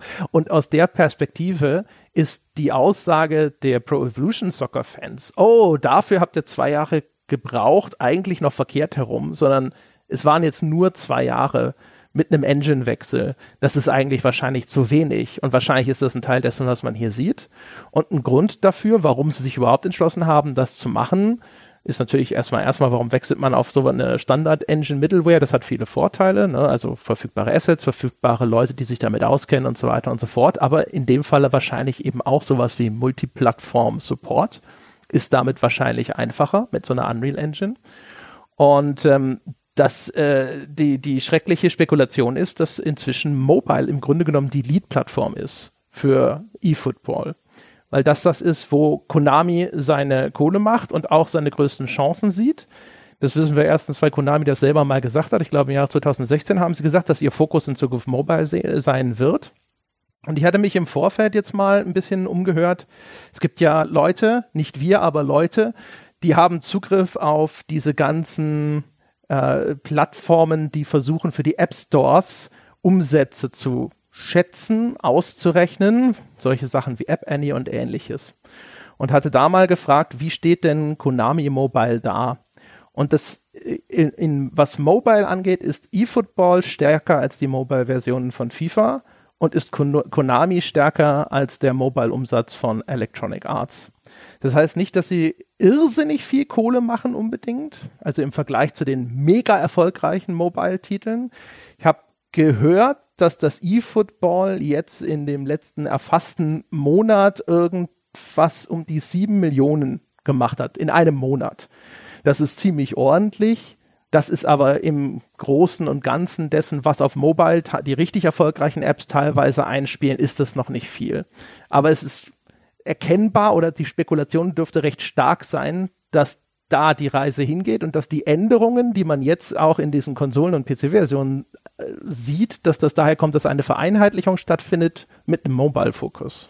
Ja, das halte ich für eine für die plausibelste Theorie definitiv und insbesondere, dass der Fokus der Mobile-Version, und das sieht man ja jetzt schon in Ansätzen, dass der Fokus auch eben bei den Konsolenvarianten oder der PC-Version nicht mehr ist, die glaubwürdigste, realistischste Fußballsimulation zu machen, sondern quasi eine Mobile-Variante des Ultimate Team. Also die MyClub-Variante würde, würde ich ganz schwer vermuten, wird sehr, sehr deutlich im Vordergrund stehen. Deswegen auch die Free-to-Play-Veröffentlichung, um so viele Leute wie möglich gerade im asiatischen Mobile-Bereich, weil ja auch Fußball in Asien, China, Japan, Korea und so weiter da wird ja auch viel europäischer Fußball geguckt. Da gehen ja mittlerweile dicke Vermarktungsrechte und so weiter hin. Da ist ja ein riesiges Publikum. Da ist der Mobile-Markt groß und ich glaube, da wähnt man sich jetzt als Konami in der Position, auf diesem Markt was machen zu können, was FIFA halt auf dem stationären Markt macht. Denn wenn man sich da die Zahlen anguckt, also aktuelle Zahlen lauten zum Beispiel, dass Electronic Arts mit seinen Ultimate Team Modi, also die gibt es ja nicht nur in FIFA, sondern auch in Madden und dann natürlich deutlich kleiner bei NHL, verdienen die oder haben im letzten Jahr 1,6 Milliarden Dollar damit verdient. Das ist in etwa der Gesamtumsatz von Konami. Und dass Konami da einen Kuchen abhaben will und jetzt verstanden hat in den letzten Jahren, dass sie das auf dem stationären Konsolen, PC und so weiter Markt halt einfach nicht kriegen werden und ihre Verkaufszahlen entweder halt auf nicht ganz niedrigem, aber auf moderatem Niveau halt vor sich hin köcheln und wahrscheinlich langsam sinken und man sich da intern gesagt hat, wir wollen umschiften, wir wollen sozusagen diejenigen sein, die insbesondere auf dem asiatischen Markt ähm, genau auf dem asiatischen Mobile-Markt, wo ja genau solche Lootbox-Systeme, solche Ultimate-Team-Sachen, solche Gacha-Spiele äh, wunderbar funktionieren und erheblich viel Umsatz machen. Da wollen wir jetzt mit unserer neuen Variante drauf. Und natürlich hat man nicht ehrlich den ganzen langjährigen Fans gesagt, pass mal auf, wir machen jetzt kein Pro Evo mehr für euch, sondern da hätte man auch, die hätte man zumindest noch gerne zu einem Teil abgegriffen. Und ich halte das für die, äh, wie André schon gesagt hat, für die plausibelste Sache. Und aus Konamis Sicht, aus einer reinen Vermarktungssicht ist es wahrscheinlich gar keine blöde Idee, weil man mit dem mit dem originären Ansatz von Pro Evo und klar kann man das äh, völlig legitimerweise als Fan äh, der ganzen Jahre scheiße finden, aber ich glaube, da steckte keine Zukunft mehr drin. Diese Schlacht gegen FIFA ist verloren und man wird dort immer nur weiter marginalisiert und kommt wahrscheinlich in einen Bereich, wo Konami sonst sagen würde, na gut, dann können wir es auch lassen. Das klingt alles flüssig. klar. Nee, nee. Ja, umgekehrt, das sind die Chancen. Ne? Entschuldigung, Matthias. Also, ne, aber ganz kurz, da, da sind ja auch dann die Chancen für Konami. Ne? Also Mobile haben sie offensichtlich ein bisschen das Näschen vorne. Äh, FIFA ist offensichtlich auf Mobile noch nicht so dermaßen dominant stark. Da konnten sie sich ihre Nische äh, frei hacken sozusagen. Und dann ist es auch klar, dass sie dort sagen, wird jetzt weiter investiert, anstatt dass wir weiterhin gutes Geld dem Schlechten hinterherwerfen und versuchen weiterhin im Wettbewerb mit FIFA auf Konsole und PC zu bestehen, wo sie ganz offensichtlich kein Land sehen. Ja, ich, also ich weiß tatsächlich auch nicht, wie viel ähm, Budget Konami, ähm, also vom reinen Entwicklerbudget Konami da hat. Es gibt ja nicht mehr viel, was in-house bei Konami ähm, für den großen Konsolen oder PC, also für, für, für, für die AAA Big Budget Sachen. Ähm, da gibt's ja nicht mehr viel. Insofern ähm, ist es auch irgendwie naheliegend, nicht die alte Fox Engine zu modernisieren, vielleicht mit viel Geld, ähm, wie auch noch sagt zu versuchen, noch mitzuhalten ähm, bei FIFA, wird man eh nicht schaffen. Gleichzeitig ist es vielleicht auch ganz angenehm, sich aus diesem ähm, Free-to-Play ja, hassenden ähm, Haifischbecken zu befreien, weil auf Konsole quasi beschwert sich ja die Hardcore-Community dann eh nur. Natürlich spielen die wie blöd FIFA und ähm, kaufen Ultimate Team Sachen, aber ähm, wenn man sich in den Mobile-Markt, ähm, ja, wenn man sich darauf spezialisiert, da wird es viel weniger kritisch gesehen. Ähm, man kann zumindest aus dem Bauch raus vermutlich, also ich würde jetzt auch sagen, ist doch eine kluge Entscheidung für Konami, wenn dieser Markt noch nicht so gesättigt ist, wenn da der, der große Player EA nicht irgendwie alles wegdominiert, dann versuchen wir es doch damit. Und wenn wir nur einen Bruchteil von dem bekommen, was ähm, ja wirklich große ähm, Mobile-Spiele in China an Umsatz machen, ähm, dann kriegen wir, ja, weiß ich nicht, paar hundert Millionen Umsatz, vielleicht 100 Millionen, vielleicht 200 Millionen und das ist ja für, für eine Firma wie Konami ein immens großer Batzen. Also der Kuchen, der Mobile-Kuchen ist ja insgesamt so groß, dass man ähm, also auch mir als vermeintlichem Experten, wenn ich mir die zehn erfolgreichsten Spiele irgendwie weltweit an, an generierten Umsätzen anschaue, ähm, da gibt's immer wieder Titel, von denen habe ich noch nie was gehört, weil eben im Mobile-Business so viel Geld steckt. Und klar, also aus Konamis Sicht, die ähm, machen ein bisschen ja, so Glück, halbe Glücksspielautomaten mit ihren alten Lizenzen, mhm. mit Silent Hill und Castlevania, wo dann wieder die Fans weinen, weil ein neuer ähm, ja, Pachinko-Automat rauskommt und kein neues ähm, Silent Hill für, für ihre stationäre Konsole. Dann haben sie Fitnessstudios in Japan ähm, und dann haben sie Mobile-Spiele, weil weniger kritische Community, also zumindest sagt das irgendwie mein, mein Bauch, weniger Entwicklungskosten und ähm, ja deutlich höhere Margen bei bei ähm, DLC-Inhalten oder halt quasi ähm, hm. Kaufinhalten. Also es klingt logisch. Da hast du jetzt gerade mit der Glücksspielsache, das äh, äh, wollte ich sonst ansprechen, aber schön, dass du es schon erwähnt hattest. Ähm, weil ich glaube, dass nämlich das Konami mittlerweile ähm, so ein bisschen aus den Augen, aus dem Sinn westlicher Spieler halt in, in Japan mittlerweile richtig groß in den ganzen äh, Automaten und insbesondere Glücksspielautomaten äh, Industrie drin steckt. Und dann bietet sich natürlich auch sowas an, wie ein, wo legen wir jetzt bei einer Neuerfindung von Pro Evolution Soccer äh, den Wert drauf, nicht nur auf den Mobile-Markt, den wir uns sowieso, wie André schon schön gesagt hat, wo wir sowieso gesagt haben, das ist jetzt unser Zukunftsmarkt, sondern dann natürlich auch genau auf den Modus, ähm, wie jetzt den ihren quasi Ultimate Team-Modus, mit dem man halt sieht, also dass das äh, äh EA sich damit doof und dusselig verdient, auf Plattformen, wo das nativ längst nicht so zu Hause ist, dieses Monetarisierungsmodell wie auf dem asiatischen Mobile-Markt. Und dazu passt dann auch nicht nur das Spielgefühl und diesen Eindruck, man hat es da hinter den Kulissen eher mit so einem Mobile-Spiel zu tun, wo noch so ein Virtual Stick irgendwie im Hintergrund läuft, sondern auch die ganzen Abspeckungen, äh, unter der Haube, was die taktischen Sachen angeht. Also, ich habe jetzt vielfach gelesen und die Kritik ist natürlich völlig berechtigt. Ähm, es gibt ja nur noch fünf grobe taktische Einstellungen, die man derzeit in der Version von eFootball 2022 machen kann. Ähm, du kannst also auswählen, willst du Ballbesitz spielen, willst du äh, äh, kurze, schnelle Konter mit Flachpässen spielen oder lange, weite Konter. Also sehr rudimentäre Auswirkungen äh, beziehungsweise Einstellungen, wo man natürlich auch als sowohl als Fußballkenner oder als halber Fußballkenner auch nur davor sitzt und sagt, es gibt ja aber noch ziemlich viel dazwischen.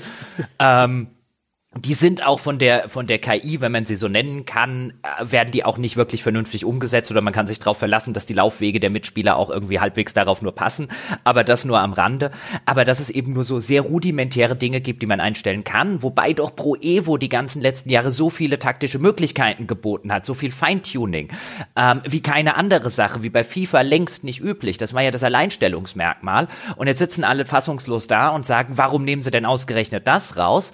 Und dann sitze ich ich halt da und oder, oder wir sitzen da, wenn man sich das Ganze vergegenwärtigt, analysiert, warum, überlegt, warum Konami macht, was sie machen.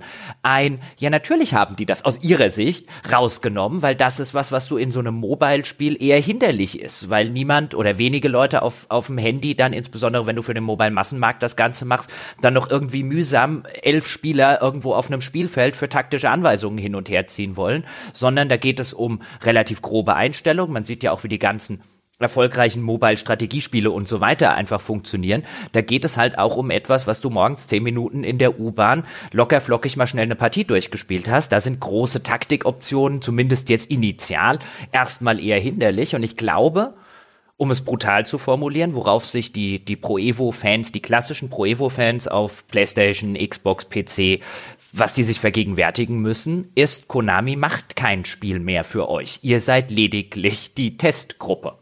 Ja, oder ihr kriegt's halt auch. Ne? Es wird gemacht für eine andere Plattform, Mobile, und für andere Märkte. Und das ist aber hier auch im Angebot. Ja, aber es wird ja nicht gemacht. Es gibt ja kein eFootball 2022 für Mobile.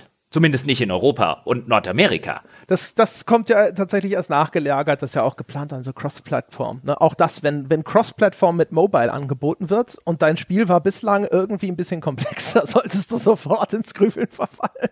Natürlich, aber, aber, aber das ist ja auch, also das muss man sich vergegenwärtigen. Was, was sagt denn hier Konami? Konami sagt, wir machen uns doch mit dieser Scheißversion nicht den Markt kaputt, auf den wir es abgesehen haben. Die releasen wir nicht als, als Mobile-App und so weiter, sondern zuerst machen wir den Stresstest, vielleicht warten wir sogar noch ein halbes Jahr oder ein Jahr, bis wir wirklich die fertige Mobile-Variante veröffentlichen. Das ist also sozusagen ein doppelter Schlag ins Gesicht. Man sagt den Fans eigentlich, wenn man zuhört, sozusagen zwischen den Zeilen liest, sagt man nicht nur, ihr seid uns ab jetzt egal, sondern ein, aber so solange ihr da seid, könnt ihr zumindest noch unsere Versuchskaninchen spielen. Das Ulkige ist übrigens, also um um jetzt hier die Tränen noch größer zu machen. Man erinnert sich vielleicht auch noch, Sebastian hat das in vergangenen Folgen häufiger mal gesagt. Da hieß es immer, Konami macht ja sein Geld inzwischen woanders. Da gibt es einmal dieses Glücksspielsegment, dann gibt es etwas, das nennen sie Sports, das sind diese Fitnessstudios, die sie betreiben, und dann gibt es Amusement, das sind insbesondere Geräte, die sie für irgendwelche Vergnügungsparks herstellen. Und das war kurz nach dieser Ankündigung mit ihrem Shift auf Mobile, also im Jahr 2017, war das noch korrekt. Da war der Umsatz, der gesammelte Umsatz aus diesen anderen Bereichen größer als der Umsatz aus dieser Computerspielesparte. Aber seitdem Konami sich auf diesen Mobile-Markt stärker fokussiert hat, hat sich das geändert. Und inzwischen ist die Sparte mit den Spielen wieder die größte und danke Corona jetzt in dem vergangenen Finanzjahr sogar mit Abstand die größte und die, die ihnen finanziell, was die Bilanz angeht, den Arsch gerettet hat. Weil natürlich dann sowas wie Fitnessstudios oder auch Glücksspiel und sonst irgendwas, das ist natürlich alles extrem runtergegangen, weil das häufig Ladengeschäfte voraussetzt, die geschlossen waren und gleichzeitig gingen die Digitalumsätze hoch. Das ist natürlich jetzt eine gewisse Weise anormal, das wird jetzt vielleicht nicht immer so bleiben. Aber man muss mit dem Blick auf die Finanzen dieser Computerspielesparte von Konami konstatieren, erfolgreich, was sie tun. Da ist was dran, ja. Also es ist ja auch, ähm, man, man nimmt sich da vielleicht auch als ähm, langjähriger Konsolenspieler irgendwie selbst ein bisschen zu wichtig, weil man natürlich ähm, eine Erwartung hat, weil man ein großer Fan ist und weil man nicht so diese ähm, Kurzspiel-Laufkundschaft ist, die aber letztlich halt ähm, ja für, für Konami die Rechnung bezahlt. Ich bin, habe ich ja vorhin schon gesagt, bin mir auch tatsächlich nicht sicher, wie viel ähm, wie viel Entwicklungsbudget Konami noch hat. Ähm, es gab ja immer wieder Gerüchte, ah, jetzt ist doch mal neue Silent Hill in Entwicklung. Also ich, der, der Kosmos Konami, der ja gleichzeitig auch ähm, irgendwie recht toxisch sein soll, die ähm, ehemaligen Mitarbeitern Steine in den Weg legen, ähm, in der Industrie andere Jobs zu bekommen. Auch bei Kojima gab es ja ähm, sehr viel ja, Aufhebens und, und ähm, also man, ich, ich habe keinen ähm, besonders guten Einblick. Ähm, natürlich, wie du gerade gesagt hast, man kann, man kann schauen, womit sie ihre Umsätze machen, aber letztlich, ob überhaupt noch nicht nur das Interesse nicht da ist, sondern auch ähm, quasi die Manpower in den Entwicklungsstudios, ähm, da habe ich überhaupt keinen, keinen wirklichen Einblick. Was ich noch spannend finde, das wollte ich hier nur noch ganz kurz erwähnen, weil wir auch über den Engine-Umstieg gesprochen haben. Konami hat ja schon mal so Probleme gehabt. Also eigentlich haben sie schon zweimal Probleme gehabt. Sie haben beim Umstieg von PS2 auf ähm, 360 PS3 irgendwie ein Jahr ziemliche Probleme gehabt und sie haben auch 2014 beim Umstieg auf die Fox Engine massive Probleme gehabt. Ähm, das war dann irgendwie das schlechteste Pro Evo seit, seit vielen Jahren. Ein Jahr später war es dann gefühlt okay. Da hat man dann an ähm, den, den vorherigen Zustand anknüpfen können. Also das hat irgendwie auch so ein bisschen ähm, ja eine Geschichte bei Konami, dass sie mit Technologieumstieg nicht so gut klarkommen. Und ähm, jetzt, wenn man quasi glauben würde, dass sie, dass ähm, der der Konsolenmarkt, der ihnen noch was bedeutet, dann könnte man auch deswegen glauben, dass sich's vielleicht jetzt hatten sie zwar zwei Jahre, aber gut, die Spiele werden auch immer aufwendiger, geben wir ihnen vielleicht noch ein Jahr, aber ähm, mit diesem Shift auf Cross auf Cross-Plattform, auf Mobile ähm, tippe ich auch, dass, dass der Zug abgefahren ist und dass man, ja, wie auch gesagt wurde, sich einfach verabschieden muss. Man ist irgendwie jetzt gerade ein besseres Versuchskaninchen, wird aber wahrscheinlich nie wieder ein, ein ein Pro Evo von, von Konami bekommen, das auch die taktische Tiefe irgendwie widerspiegelt, für die die Serie ja berühmt war. Ich habe tatsächlich in dem neuen eine Weile in dem Taktikmenü gesucht, weil Konami schon in früheren Jahren dafür bekannt war, Menüs sehr schlecht zu machen. Ich erinnere mich da schon an die PS2-Zeit, als ich irgendwie als gefühlt immer zu blöd war, meine Aufstellung abzuspeichern. Ähm, Konami hat, wie gesagt, eine gewisse Historie mit schlechten Menüs und äh, ja, schlechter Bedienung aber ich habe es nicht gefunden und ähm, auch Rückfragen mit Kollegen. Es hat niemand gefunden. Es gibt es tatsächlich. Es gibt diese fünf lapidaren Einstellungen. Ich kann nicht mal auswählen, ob ich in 442 oder 434 oder irgendwas spiele. Ich kann zwar taktisch Spieler verziehen auf dem Platz. Also ich kann einen, einen Mittelfeldspieler nach vorn ziehen, was dann bestimmt auf einem Touchscreen eines Mobile-Geräts noch besser geht. Aber sonst, ja, sonst kann ich nichts machen, ja. Wollte ich auch gerade sagen. Er zeigt dann unten auch die Aufstellung an, die du dadurch angelegt hast. Also diese Aufstellung, ich habe auch gesucht, wo kann ich denn jetzt hier das übliche, weiß ich nicht, 332 oder weiß der Geier was, ne, 343, äh, was auch immer, ne, diese Dinger halt, ne, die äh, habe ich gesucht und habe sie auch nicht gefunden. Und wenn man aber die Spieler auf diesem Virtu diesem Spielfeld, das ist ein 2D-Spielplan, wo die Spieler drauf sind mit ihren Porträts und die kannst du hin und her ziehen und dann verändert sich unten die Anzeige, weil er, er erkennt, oder approximiert, was für eine Aufstellung du da gewählt hast. Und da habe ich auch gedacht, so, auf dem Touchscreen bestimmt eleganter als mit so einem Dropdown-Menü. Ja, man, man erkennt ein Muster. es, es Schlimme, weil wir noch bei dem, bei dem Thema äh, der Versuchskaninchen der alten Pro Evo Fans sind. Das Schlimme ist ja nicht nur, äh, dass sie, dass sie jetzt als sowas wahrscheinlich missbraucht werden, wenn man es so ausdrücken möchte. Ähm, obwohl jetzt garantiert immer noch genug Leute irgendwie Hoffnung haben, ja, das wird schon nicht so schlimm ausgehen und so weiter. Und ich würde befürchten, doch, doch.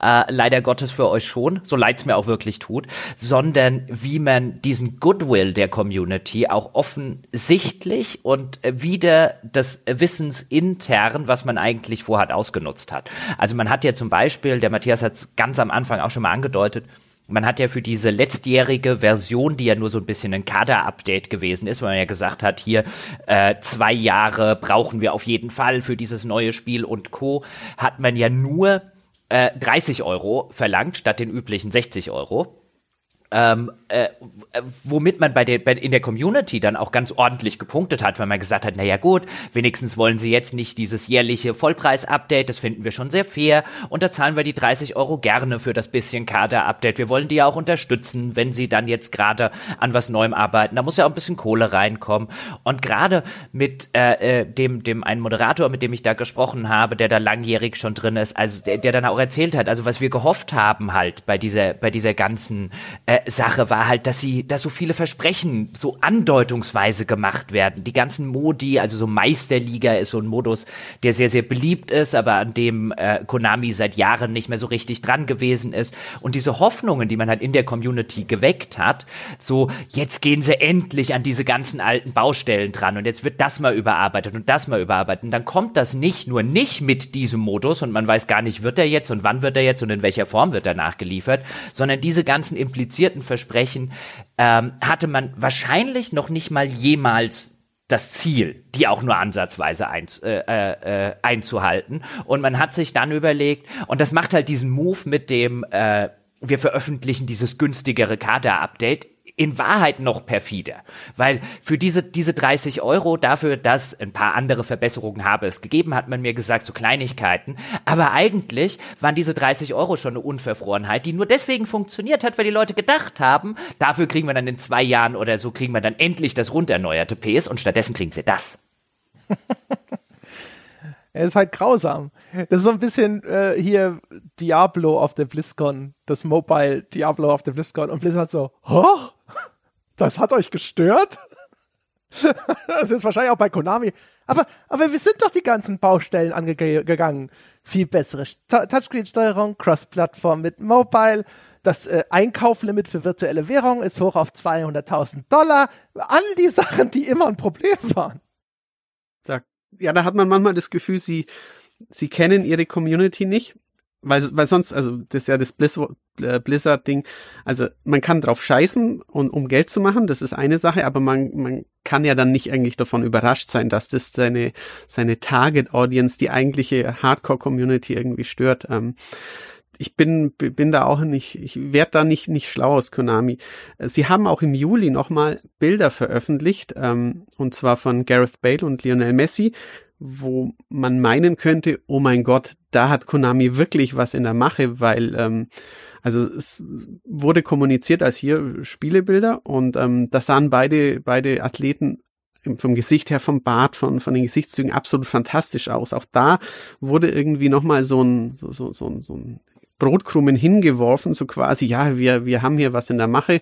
Ähm, aber scheinbar, scheinbar wird man da wirklich nichts mehr bekommen. Also ich ähm, habe es ja schon gesagt, meine, meine, meine Liebe der, der, der, der mittleren 2000er, die ist eh schon erkaltet, aber natürlich hätte ich auch gern nochmal ein, ein tolles Pro Evo gehabt und ähm, gerne auch einen, einen veritablen Konkurrenten für, für FIFA irgendwie weiterhin gesehen.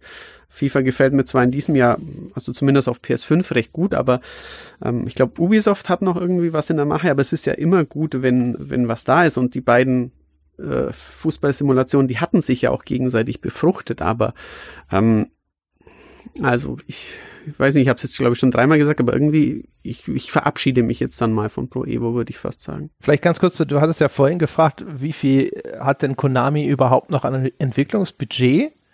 Und äh, also das, ich weiß nicht, so richtig beantworten kann ich das natürlich nicht, aber man kann sich dem nähern. Also Konami macht immer noch einen Umsatz von über zwei Milliarden Euro im Jahr. Ein Großteil, mhm. wie gesagt, gerade im letzten Jahr kommt immer noch aus dieser Sparte, wo auch Pro Evo zu Hause ist. Sie machen im Monat jetzt, also in den vergangenen Monaten hatte man mir gesagt, über ihr gesamtes Mobile-Portfolio machen sie so 60 Millionen ungefähr. Da sieht man dann auch, wie viel Anteil dieses Mobile-Portfolio an diesen Digital Entertainment Umsätzen haben muss, nämlich fast alles. Das heißt also, sie, die Kohle ist per se schon da. Man muss auch dazu sagen, ich habe es ja schon vorhin gesagt, die Relation. Ne? Also das so ein E-Football hat anscheinend jetzt mal sieben Millionen im Monat gemacht. Also der die große Cash Cow in dem Portfolio wird das auch nicht sein. Das ist eher, glaube ich, so was wie UGO insbesondere, wäre meine Vermutung. Das ist mhm. leider nicht so aufgeschlüsselt in den Financials von Konami, aber sie, es gibt bestimmte Dinge, die heben sie hervor und sagen, das hat gerade gut funktioniert, ohne konkrete Zahlen zu nennen. Und dann sieht man so ein bisschen, was taucht denn da auf. Und zum anderen haben sie ein Baseballspiel, Professional Baseball Spirits, das auch gerne genannt wird. Und das ist, äh, das sind wohl wahrscheinlich eher diejenigen, die bei Konami hoch im Kurs stehen. Aber man sieht schon, also die hätten schon sicherlich die hätten das Geld, um es zu investieren in Pro Evo. Sie hätten auch substanziell Geld, um es zu investieren. Aber wenn sie es irgendwo investieren, dann ist es halt eben in Mobile. Ja, und äh, also was mich tatsächlich an der ganzen Sache jetzt so unterm Strich am meisten überrascht, ist weniger aus den genannten Gründen eben schon, dass Konami macht, was sie macht, äh, machen, sondern dass sie es auf so eine so eine ja sehr sehr plumpe Art und Weise machen und teilweise halt auch einfach nicht sonderlich gut machen. Also sowohl von den Trailern, die sie rausgebracht haben, damals noch zu ihrem New Football Game und dann der Reveal-Trailer von dem eFootball. Ich meine, die haben ja ganze Mem-Sammlungen auf YouTube und Co. gemacht, wie teilweise hässlich auch jetzt in der spielbaren Version, wie teilweise gruselig die Spieler aussehen. Also Cristiano Ronaldo sieht bei mir gerne mal aus, als, ähm, äh, als, als wäre er eine Karikatur seiner selbst, der gerade jemanden Regenschirm in den Hintern gesteckt hat und äh, damit droht ihn aufzuspannen, also so wie die Augen aus der Wäsche gucken und so. Das ist teilweise Uncanny Valley ähm, vor dem Herrn, wo man mitkriegt, okay, und teilweise auch in ihren Trailern, in ihren eigenen Trailern. Also wie scheißegal denen das ist, das erstaunt mich dann schon, wenn du halt gleichzeitig zumindest im asiatischen Bereich halt schon möchtest, äh, dass, dass du dort äh, Fuß fasst auf Mobile. Aber es kann natürlich auch so sein, dass die sich halt schlicht und ergreifend sagen, weißt du, das interessiert hier in Europa ein paar Leute auf YouTube, aber unser Kernpublikum, was wir uns für die Zukunft ausgeguckt haben, könnte denen nicht egaler sein. Das weiß ich nicht. Das ist, glaube ich, aber die entscheidende Frage. Ich glaube, die Reaktionen, die wir sehen und die, die uns auch zu diesem Podcast motiviert haben, ist so wie sonst, wenn ein Spiel startet und in, äh, weiß ich nicht, im Iran sind sie voll unzufrieden mit ihrer Ausgabe. Lokalisierung ist scheiße, läuft nicht gut auf dem durchschnittlichen System da. Und jetzt sitzen wir da und sagen, aber wir sind doch auch wichtig. Und so sitzen sie dann vielleicht auch im Iran und sagen, Moment mal, das geht doch nicht. Wir waren doch immer die Hauptfanbase von diesem Spiel, von Call of Duty. ja. Also, fiktives Beispiel, wie Sie vielleicht merken. Ähm, aber es kann sein, dass die Leute, wo Konami gerade hinschaut, wo es ihnen wirklich wichtig ist, wie die Reaktionen ausfallen, dass die entweder das Spiel noch gar nicht haben, weil, wie Jochen sagte, die aktuelle Mobile-Version noch gar nicht draußen ist, oder dass die auf die aktu äh, aktuell existierenden Versionen gar nicht so reagieren. Und das, das dementsprechend jetzt auch etwas ist, wo man mal pflichtschuldig vielleicht eine Entschuldigung veröffentlicht und sonst irgendwas. Ja. ja aber die man halt schon aus dem Blick verloren hat, wo man sagt, ach, mh, hm, ah ja, richtig. Also das, das definitiv ist mein Eindruck. Es wird natürlich immer wieder, auch sowohl in der Presse als auch von Spielern, bei YouTube und so weiter, wird es natürlich immer mit FIFA verglichen und das haben wir jetzt ja auch ein bisschen gemacht. Und ähm, ich habe aber nicht mehr den Eindruck, dass eben aus den genannten Gründen oder wir alle drei anscheinend nicht mehr den Eindruck, dass FIFA da der Konkurrent noch ist, sondern dass man da eben umgeswitcht hat und gesagt hat, die Schlacht haben wir verloren. Und auch da wird ja, darüber können wir jetzt vielleicht noch im Anschluss ein bisschen reden, wie hat Pro Evo die verloren und ist Pro Evo oder Konami da irgendwie selber dran schuld? Da wird ja auch ähm, äh, sehr viel auch gerade von Fanseite und auch von Presseseite, viele Artikel, die ich gelesen habe, gehen dann natürlich im ersten Schritt mal darum, was hat ein Konami im Laufe der Jahre alles falsch gemacht. Meine Arbeitshypothese wäre, egal was Konami gemacht hätte, die Schlacht haben sie nie gewinnen können ähm, so wie einfach Lizenzen äh, äh, und auch, auch das Monetäre äh, verteilt gewesen ist in den, in den letzten Jahren. Ähm, also warum auch immer sie diese Schlacht verloren haben, aber die ist verloren, da ist kein Blumentopf mehr zu gewinnen, insbesondere nicht. Und da leben wir halt einfach in einer Zeit, wenn du ein börsennotiertes äh, Unternehmen bist oder generell ein Unternehmen, das halt in diesen Sphären arbeitet, das ist kein skalierbarer Bereich mehr, da ist kein Wachstum mehr drin. Ich meine, da dümpelst du bestenfalls auf moderatem Niveau vor dich hin, aber in, äh, auf dem Desktop- äh, und Konsolenmarkt äh, im, im Hinblick auf Fußballsimulationen ist halt FIFA der Platzhirsch. Den Platzhirsch machst du, Zustand machst du eben nicht streitig, auch wenn es immer mal wieder Leute gibt, die meinen, sie hätten da irgendwie den, äh, äh, den Stein der Weisen gefunden und hätten sie noch dieses und jenes gemacht. Nein, du gewinnst nicht gegen etwas. Auf diesem Markt ist zumindest meine These, dass alle Lizenzen hat. Sie haben ein bisschen versucht, in den Lizenzen im Laufe der Jahre zu wildern, so ein bisschen auf, auf niedrigem Niveau, ab und zu mal EA gegen Schienbein getreten oder mal aufs Knie geschlagen oder so. Aber da hätten sie ab dem Moment, wo EA jahrelang exklusiv diese ganzen Lizenzen hatte, war, war Pro Evo als skalierbares großes Ding äh, gestorben. Und dann haben sie das halt noch so lange gemelkt, wie es wahrscheinlich Kohle gemacht hat. Und jetzt haben sie gesagt, wir brauchen einen skalierbaren Markt und das ist nicht mehr der Markt. Und das kann man schade finden und doof finden. Und äh, die überhaupt die, die komplette exponentielle kapitalistische Entwicklung scheiße finden. Aber das ist halt der Markt, nach dem Konami operiert. Und ich glaube, man wäre gut daran beraten, ab jetzt zu sagen, wenn man der alte, langjährige Pro Evo-Fan ist, die Serie ist tot für das, was sie mal war, weil das will sie nie wieder sein. Ja, zu dem Fazit war Matthias vorher ja schon gekommen. Es ist, ne, also im Grunde genommen ist es das, äh, das einzig sinnvolle oder die einzig sinnvolle logische Annahme aktuell. Ich, und ich würde ansonsten kann ich dir ehrlich gesagt auch nur beipflichten. Ich glaube auch, das ist so ein Fall, sobald EA diese Lizenzen hatte, Vielleicht, weil sie von vornherein einfach die Kohle hatten, um sich die zu leisten. Vielleicht haben sie auch mehr den Wert erkannt. Weiß gar nicht, wie das damals gelaufen ist, aber sobald sie die hatten, haben sie via diese Lizenzen wahrscheinlich erheblich mehr Geld verdient mit ihren Spielen, hatten dann wieder mehr Geld zum Reinvestieren und ab da ist dann eigentlich schon der Keks gegessen. Das Interessante ist, das war ja nicht immer so. Also wenn wir jetzt über die Hochzeit von Pro Evo reden, so Anfang bis Mitte der 2000er, dann hatte auch da insbesondere EA die ganzen Lizenzen und damals war ja Pro Evo so ein bisschen berühmt berüchtigt für die Verballhornung der Namen, die dort drin waren. Ähm, weil sie die echten Spielernamen nicht machen konnten. Ich meine, man konnte mit der Pixel-Grafik, was weiß ich, einen Paul Gascoigne, der hatte dann so eine weißblonde äh, Mähne, wenn der England gespielt hast, den konntest du schon erkennen, aber du durft halt nicht Paul Gascoigne heißen. Und zum damaligen Zeitpunkt, weil das ist dann was, was man vielfach liest, so als Gegenargument, ja, wenn die Lizenzen so wichtig wären, warum hatten dann Pro Evo die meisten verkauft, dass sie quasi gar keine Lizenzen und so weiter gehabt haben? Weil wir halt über einen völlig anderen Markt reden und ein völlig anderes Marktumfeld und auch eine völlig andere technologische Entwicklung als sowieso alle Pixel-Leute aussahen, wie da ist halt irgendein fleischfarbener Blob mit irgendeinem Haarschopf drauf, war es viel egaler, als das heute ist, also technischer Fortschritt. Und zweitens war über die Zeit, wenn wir dann reden über die Pro Evo Hochzeit, so 2002, 2003, 2004, wir, wir reden über eine Welt, in der gab es keine Smartphones. Wir reden über eine Welt, in der, wenn jemand 30 Millionen Euro für einen Spieler bezahlt hat, in der Realwelt, haben die Leute gesagt, der Michael S. Yen ist doch niemals paar 30 Millionen wert. Heute reden wir von 222 Millionen. Du guckst dir die Etats an. Du guckst dir die ähm, Fernsehverbreitung an, das ganze Fußballmarketing. Du guckst dir an, wie, für wie viel die Rechte gehen, wie allgegenwärtig der Sport im Fernsehen ist und, und, und, und, und. Das heißt, Konami kam mit dieser Strategie oder dieser Nichtlizenz haben durchaus gut über eine Zeit, in der Fußball und in der auch Fußballspieler wie jetzt heute einen Neymar, einen Mbappé, einen Griezmann und wie sie nicht alle heißen, noch wesentlich kleinere Marken waren und auch Vereine noch wesentlich kleinere Marken und Wirtschaftsunternehmen sind, als sie das heute sind. Da waren viele dieser Vereine ja noch gar nicht mal ausgegliederte Aktiengesellschaften und, und, und, und, und.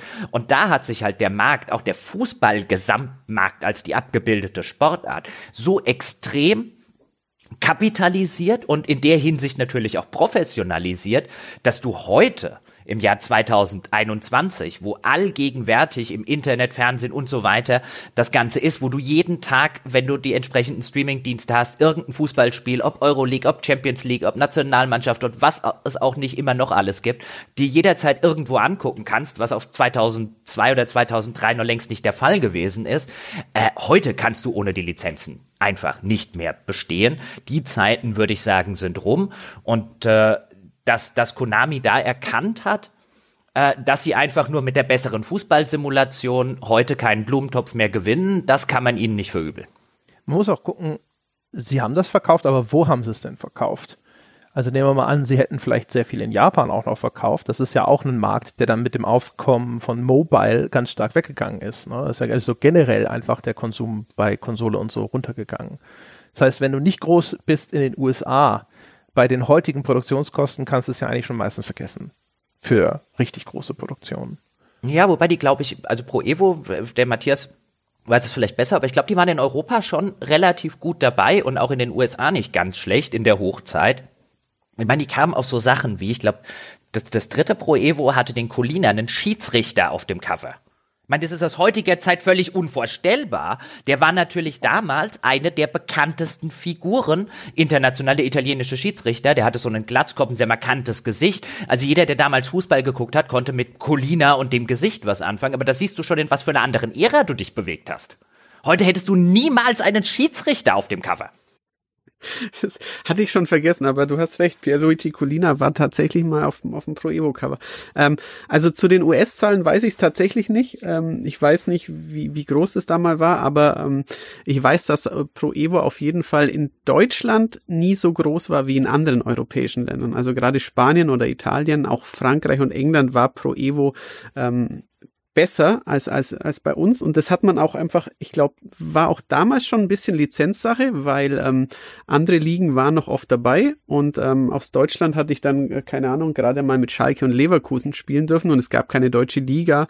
Und keine Ahnung, dann hatten sie irgendwann die Champions League, aber sie hatten äh, keinen deutschen Club, der in der Champions League im nächsten Jahr war. Also ähm, da war schon immer so manches im Argen, aber ich finde den, den Gedanken tatsächlich interessant. Ähm, also natürlich gab es äh, 2003 oder 2005 auch schon äh, Spielermarken und, und äh, große Transfers, aber das war tatsächlich bei weitem nicht so äh, Personen kultig wie jetzt, äh, wo, wo Neymar und Messi und Mbappé so die ganz großen Gesichter von von von von von der Zone und und und her und anderen Streaming-Andiensten herleuchten und quasi ohne wo, ohne die du überhaupt nicht mehr nicht mehr auskommst. Das finde ich ein finde ich einen guten Gedanken, der auch ähm, ja eben das das veränderte Umfeld, ähm, das muss man da wahrscheinlich auch berücksichtigen. Also ich weiß tatsächlich ähm, nicht, wie es ausgegangen wäre oder ob Konami irgendwo hätte anders abbiegen können. Sie hatten ja immer die FIF Pro Lizenz benutzt, die dann ähm, ihnen schon irgendwie einige Ligen erlaubt, also zum Beispiel La Liga oder Serie A aus Italien und Spanien.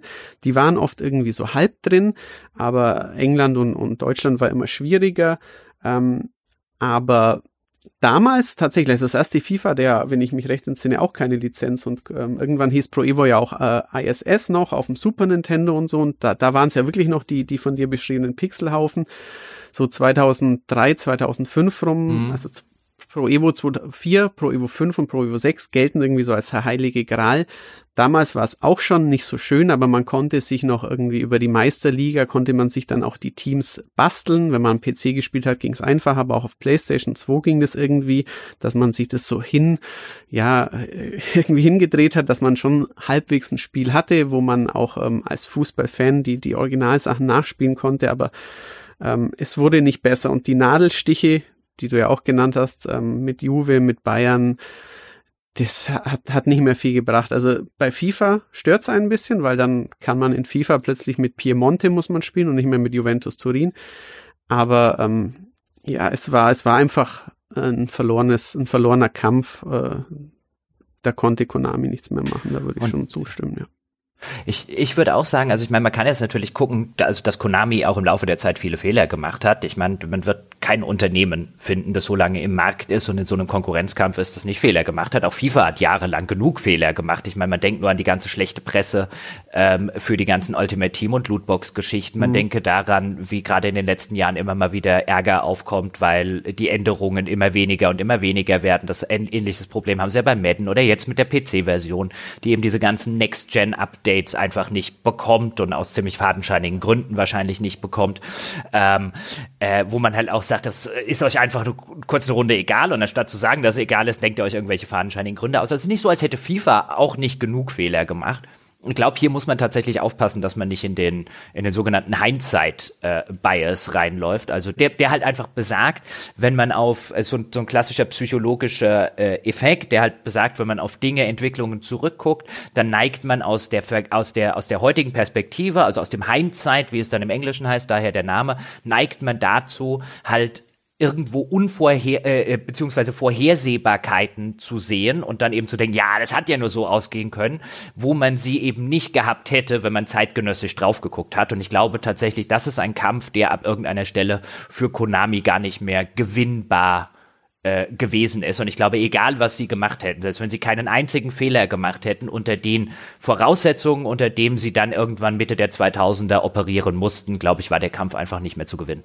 Das stimmt. Und das, man sieht das ja auch überall, nicht nur bei, bei Spielen. Man, man sieht sowohl im Spielebereich, wie viele sozusagen etwas kleinere Marken irgendwann eingestampft wurden, weil sie halt gegen die dicken, fetten Platzhirsche nicht mehr bestehen konnten, weil kein ausreichend genuger Markt mehr ähm, äh, da ist. Ich meine, jeden Oktober oder November gibt's halt, oder jeden zweiten gibt's ein Battlefield, dann gibt's ein Call of Duty. Was besteht daneben noch? In der Zwischenzeit nichts mehr.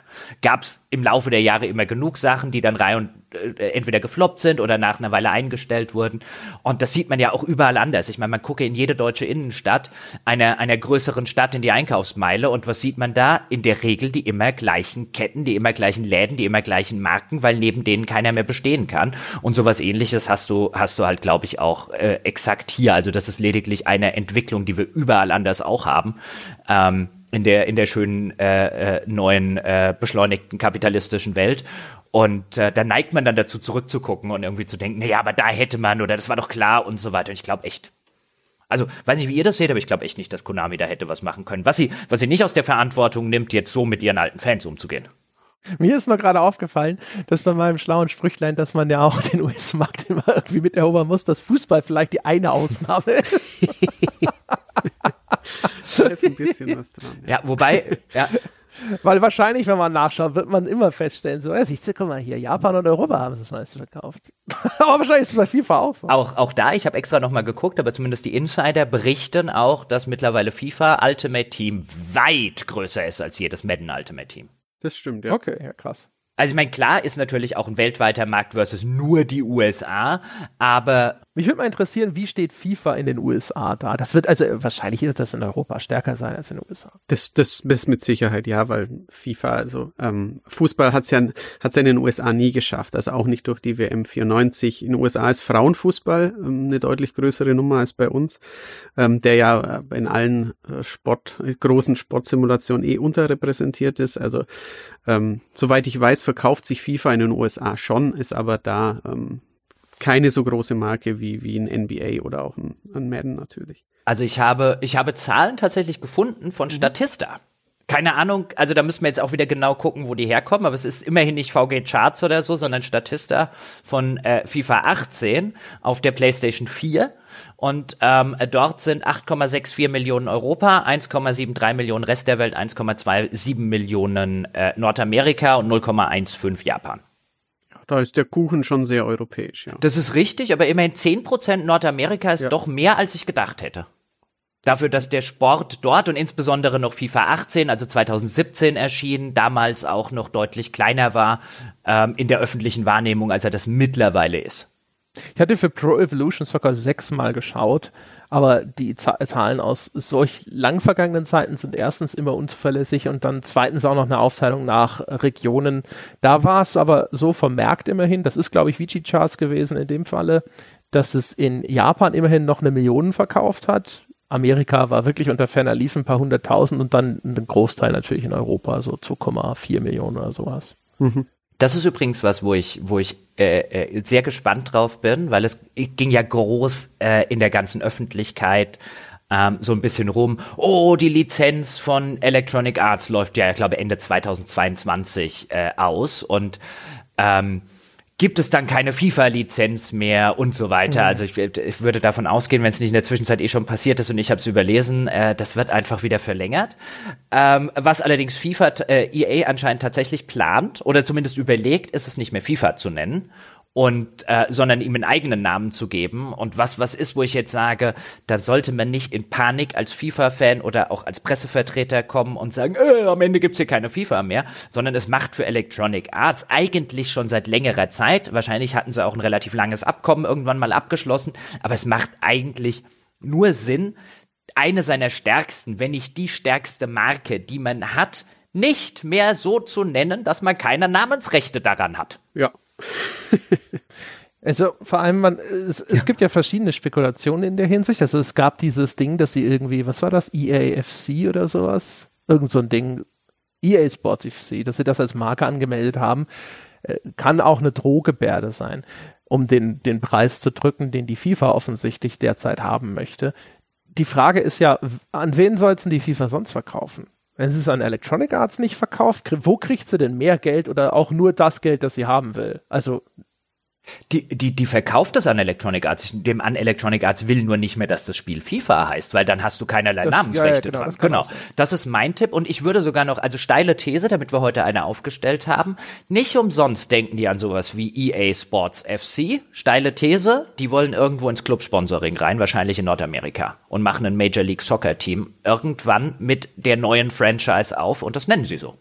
Das ist Steile natürlich These. auch eine charmante Spekulation. ja das, also wahrscheinlich das Team, das da jetzt irgendwo sitzt seit Jahren und an FIFAs arbeitet und so. So die Management-Etage hat wahrscheinlich jetzt auch so das Geld, dass sie da sitzen und sagen, ja, Clubmanagement, das ist. Ich, ey, jetzt mal ohne Scheiß. Ich meine, die verdienen nicht nur jetzt mit FIFA, aber als Vorreiter 1,6 Milliarden mit ihren Ultimate Team Modi. Und wie viel, natürlich ist es, weißt du, wenn ich mir angucke, was, was äh, der, äh, der Browserhersteller in, in Red Bull äh, und RB irgendwas reinkloppt und so weiter. Ich meine, natürlich musst du da richtig Geld in die Hand nehmen. Und im ersten Schritt machst du das wahrscheinlich nicht in der Bundesliga, sondern vielleicht in so einem US-Soccer-Markt, um es auch dort ein bisschen größer zu machen ähm, den ein oder anderen Star dazu zu kaufen, äh, alternden und so weiter. Aber warum auch nicht irgendwie im Kleinen, ob jetzt in Österreich, wo halt äh, Red Bull angefangen hat oder in irgendeiner kleineren Liga, also dass es bei Electronic Arts Überlegungen gibt, einen Club nach sich zu benennen. Und das Ganze, das bringt dir halt nur noch nicht, solange dein Spiel halt FIFA heißt. Aber wenn dein Spiel ein bisschen anders heißt und dann direkt ins Club-Sponsoring reinzugehen, kann ich mir extrem gut vorstellen. Das ist eigentlich auch logisch.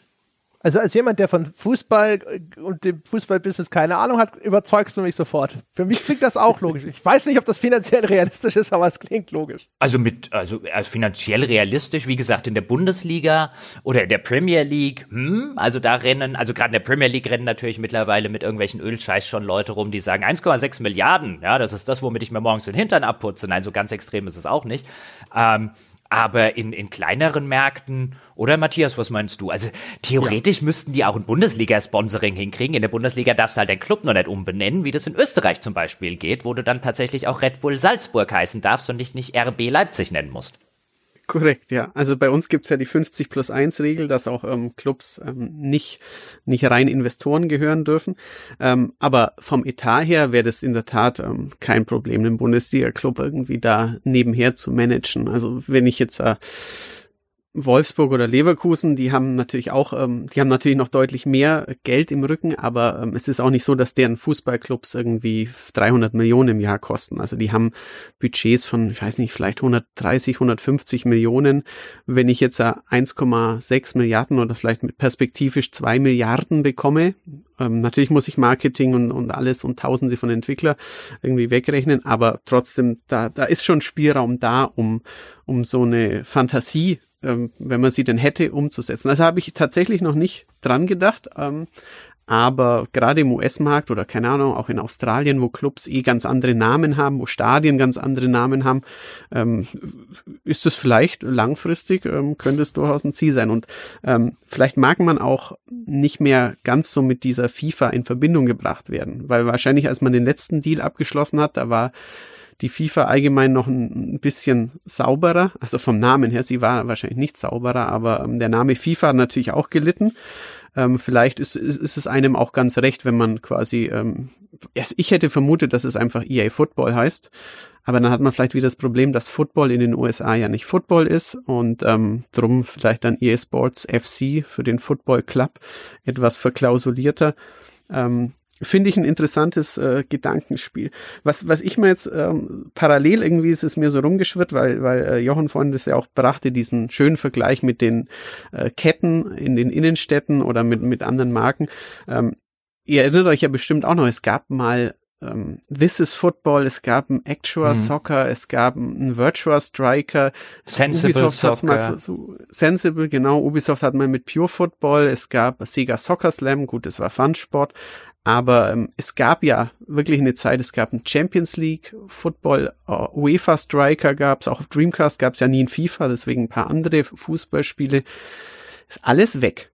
Also so, als ich in der Branche angefangen habe, 2004, gab es das noch. Ich glaube, ich habe auch This is Football und irgendwie ein, zwei andere getestet, aber alles kaputt.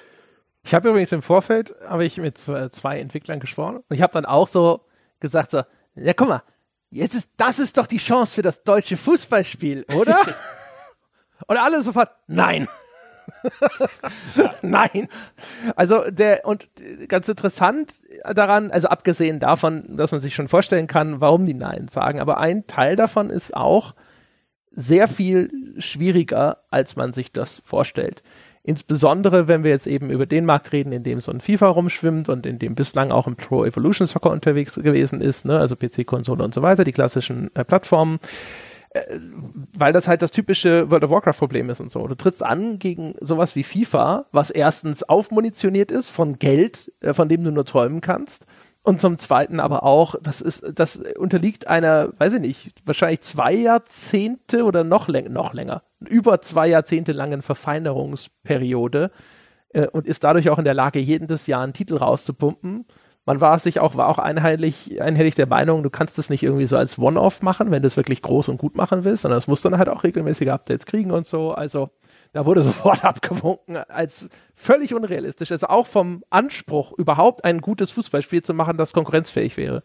Ja, das also würde mich wundern, wenn da in absehbarer Zeit noch mal jemand äh, auf den Markt käme und wenn, dann müsste der das mit sehr viel Geld äh, hinten dran machen.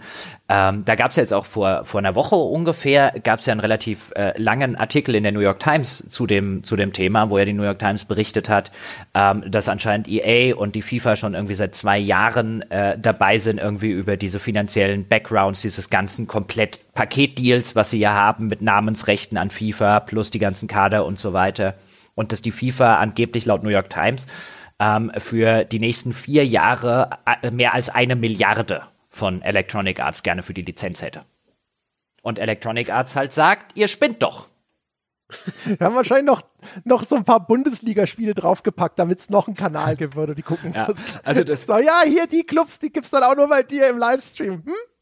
Ja, ja, offensichtlich hat halt die FIFA gemerkt, also nach meinem Wissen ist das aktuelle Agreement, was die haben, ist ein 10-Jahres-Agreement gewesen. Und anscheinend, das ist halt so ein typischer Fall in solchen Rechteverhandlungen. Das alte Agreement hat jetzt wirklich wahrscheinlich der FIFA deutlich zu wenig bezahlt, angesichts dessen, wie vermarktbar aus rein finanzieller Sicht ihr Sport in der Zwischenzeit in den letzten zehn Jahren geworden ist und wie groß. Und das, was sie jetzt haben will, reflektiert halt einen quasi jetzt ihre neue Wertigkeit im eigentlichen Sinn, aber der alte Vertragspartner sagt, du verdoppelst doppelst das nicht einfach. Ich glaube, es hackt. Und vor allem sagt er wahrscheinlich, die Kohle kommt nicht von dir.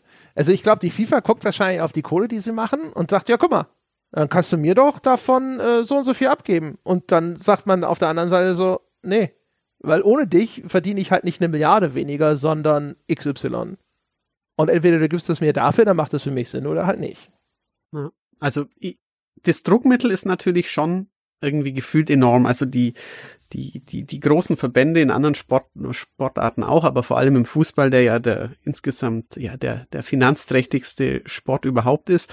Ähm, also natürlich kann man sich nicht wirklich vorstellen, dass im nächsten Jahr, also es, läuft ja noch ein Jahr irgendwie, dass 2023 kein Fußballspiel mehr rauskommt, das äh, irgendeine Art von, von Lizenz hätte. Also FIFA hat ja auch in diesem Jahr schon die, die Nationalteams wieder zurückgefahren, also so eine auch früher mal, als die WM-Versionen gefühlt noch groß waren, das ist eh schon, eh schon rum ums Eck. Insofern die, die, die reine FIFA-Lizenz des, des WM-Turniers und der Nationalmannschaften, der ist wahrscheinlich der Wert ist aktuell eher schwächer, als er vor einigen Jahren war. Aber natürlich ohne, ohne Clubs, ohne die ganzen Wettbewerbe, ohne die europäischen, ähm, ohne eine Champions League, die ja wiederum zur UEFA gehört, was ja ein anderer Verband ist. Ähm, also ich kann es mir natürlich schwer vorstellen. Andererseits hat halt ähm, ja EA auch wiederum das, das Druckmittel oder quasi den, den Bonus auf ihrer Seite, Seite zu haben. Sie sind ja aktuell gefühlt die einzigen, die auch was dafür hinblättern würden. Es ist ja nicht so, dass ähm, Ubisoft und Activision und äh, noch drei andere Schlange stehen und Rockstar auch noch und sagen, ähm, wir hätten aber gern die Lizenz und die FIFA kann sich's aussuchen. Also es ist irgendwie so, so finde ich, beide sind ein bisschen in der Bredouille und ähm, demzufolge kann ich mir auch gut vorstellen, dass man sich, wie Jochen auch sagte, wieder einigen wird, weil wer, wer sonst? Also wer wird die Lizenz sonst kaufen und wird ihnen dann äh, sagen, okay, dann ich zahle euch aber 800 Millionen, wenn euch EA die eine Milliarde nicht zahlt. Also das ähm, und ich finde es natürlich auch ähm, klar, das ist wie wenn man wahrscheinlich hat sich ähm, die FIFA irgendwann geärgert, dass sie vor zehn Jahren quasi dieses Loft in der Münchner Innenstadt für 2000 Euro vermietet hat und mittlerweile würden sie 20.000 Euro dafür bekommen. Also lieber jetzt einen kurzfristigen Vertrag, zwar einen, der irgendwie eine gewisse finanzielle Sicherheit bietet, aber der natürlich ähm, ja irgendwie ein, ein Update des Mietpreises ähm, quasi ermöglicht in, in, in einem absehbaren Umfeld mhm. und nicht erst, äh, keine Ahnung, in, in gefühlten 100 Jahren. Es, es wäre übrigens lustig, wenn dort so was ähnliches passieren würde, mal, wie man das teilweise bei den Fernsehrechten hatte, als die dann hier mal äh, Champions League-Rechte bei dem äh, vermeintlichen Frauenkanal, ich glaube TM3 hieß der damals, TM3, oder dann plötzlich, ja. genau, oder die Champions League-Rechte dann plötzlich und Bundesliga war es, glaube ich, nicht Champions League, bei Arena, so einem neuen Kanal, weil dann irgendwelche Investoren sau viel Geld geboten haben, um dann, und das könnte es ja theoretisch im Spielebereich auch geben, so EA und FIFA werden sich nicht einig und dann kommt, keine Ahnung, ich nenne das das erste Beispiel, was mir einfällt, kommt Epic angestürmt mit den riesigen Fortnite-Koffern und sagt, FIFA, hier, ich schmeiß dir die Fortnite-Geldkoffer an den Backen, hier sind zwei Milliarden, ja, Portokasse bezahlt, wir haben ab jetzt deine Lizenz, aber dann geht es denen so ähnlich wie Arena oder TM3, dann hast du aber plötzlich keinerlei Infrastruktur dafür, du hast halt kein Spiel. Und bis du das Fußballspielen, das ist so ein bisschen was André vorhin gesagt hat, wo er mit Entwicklern geredet hat, bis du das halt an dem Punkt hast, dass die Leute dir auch gern so viel Geld wiederum für deine Ultimate Teams und so weiter in den Rachen Sachen werfen, wie sie das derzeit bei EA machen. Ähm, das ist halt nicht realistisch, dass du das innerhalb von ein oder zwei oder drei Jahren halt auf diesem Niveau hinbekommst. Das wäre durchaus interessant, wenn es einer ausprobiert. Ich glaube, es wird in, einer, in einem ähnlichen Autounfall enden. Das ist richtig, ja. Es ist eine, also wenn man, wenn man das alles berücksichtigt, ist schon eine sehr komplexe Gemengelage, die auch irgendwie interessant ist. Aber ja, ich glaube jetzt auch nicht, dass da Epic oder Tencent, ähm, weil die investieren natürlich auch nur, wenn sie dann eben über eine Ultimate Team ähnliche Sache irgendwie über Rendite spekulieren können. Und wenn man das, das Spiel nicht hat, ähm, keine Ahnung, ich glaube jetzt nicht, dass da plötzlich dann ein, ein MOBA-mäßiges Hexfeld-Fußball irgendwie bei rumkommt oder sowas. Man müsste tatsächlich ja ein großes, modernes, gut aussehendes 3D-Fußballspiel machen und ähm, ja, wahrscheinlich, also wahrscheinlich ginge das halbwegs auch, dass es ordentlich ist, irgendwie mit, mit einem Team von 200 Leuten oder so, aber, aber dann müsste man halt nicht. halt nochmal investieren und man müsste Entwickler abwerben und so. Und nicht in einem Jahr. Ja, und du musst aber erstmal so eine, so diese Pipeline, die Electronic Arts jetzt ja. hat mit FIFA, ne, um jedes Jahr dieses FIFA rauszubringen, das ist äh, total irre. Ich hatte vor Jahren, äh, hatte ich mal ein Gespräch mit mehreren FIFA-Entwicklern und die haben halt mal so grob skizziert, wie sie das machen, also wie dieses Studio organisiert ist inzwischen. Und das ist nicht mehr so, bei Call of Duty hatte man zumindest immer, wenn es erzählt wurde, das ist bei mir auch schon ein bisschen länger her, das Gefühl, da ist ein Team, es macht ein Call of Duty, das dauert drei Jahre, das ist fertig und die machen das wie so ein Staffellauf. Das nächste Team startet ein Jahr Versatz, hat auch drei Jahre, dann kommt es und dann kommen die jährlich raus. Und diese FIFA-Maschinerie ist halt wirklich ein einziges riesiges Studio und das sind immer Teams, das Team arbeitet an dem Feature, das Team arbeitet an dem Feature, das Team arbeitet an dem Feature und dann ist es wie eine in so einer Projektmanagement-Software halt, weißt du, so irgendwo ist dieser Cut-off-Point und dann ist das Team mit dem Feature ist fertig, Feature kommt rein. Dieses Feature ist noch nicht so weit, Feature kommt raus und so weiter und so fort. Und das ist halt der totale Irrsinn. Und ich glaube, sowas, äh, das macht halt keiner aus dem Stand. Also ich glaube, die müssten sich erstmal irgendwie behelfen und, und das auf andere Weise aufbauen. Und das ist extrem schwierig, glaube ich. Alleine das. Ja, ich meine, äh, denk alleine über sowas wie ein, du wirst nicht innerhalb von einem Jahr oder von einem Dreivierteljahr oder selbst in zwei Jahren wirst du dir einfach nicht die Motion Capturing Sachen aufbauen können, die auf die Electronic Arts seit zehn Jahren oder 15 Jahren zurückgreift und wo du halt immer was draufsetzt. Die machen ja nicht, in jedem FIFA ist ja nicht jede neue, ist ja nicht jede Animation neu gemotion captured, sondern du gehst dann halt hin und sagst, was ist noch nicht drin, was wollen wir verbessern und so weiter. Da werden teilweise Dinge drin sein, die sie seit fünf, sechs, sieben Jahren nicht mehr angepasst haben. Und das, diese ganze, diese ganze sozusagen Library im Hintergrund, die baust du dir nicht einfach mal so schnell auf. Also das ja. allein allein diese eben so Mocap-Geschichten, äh, wo wo EA über über sonst wie viele Jahre hinweg sich halt einfach alles äh, äh, wahrscheinlich auch in vielen verschiedenen Iterationen überhaupt erst an dem Punkt ist, wo die jetzt angelangt sind, ähm, da wirst du wahrscheinlich auch überhaupt nicht die Spieler haben, die die Zeit dafür haben, das irgendwie ständig mit dir zu machen.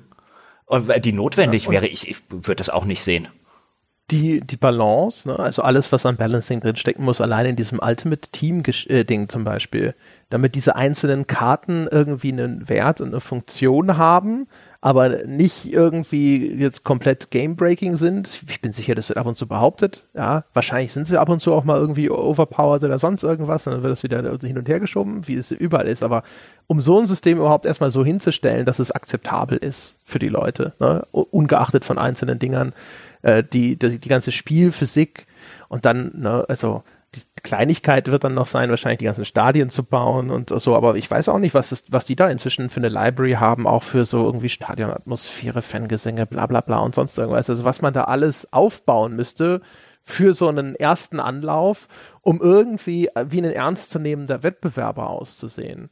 Ich meine, man sieht es ja E-Football ist ja in der Hinsicht ein Anschauungsobjekt, wie es eben aussieht, wenn bedeutend zurückhaltendere Mittel dahinter stehen. Ich meine, ich finde, man guckt das noch nicht mal an und sagt so, Mensch, das ist ja ein hässliches Headline. Man darf nur nicht im Vergleich FIFA anschauen.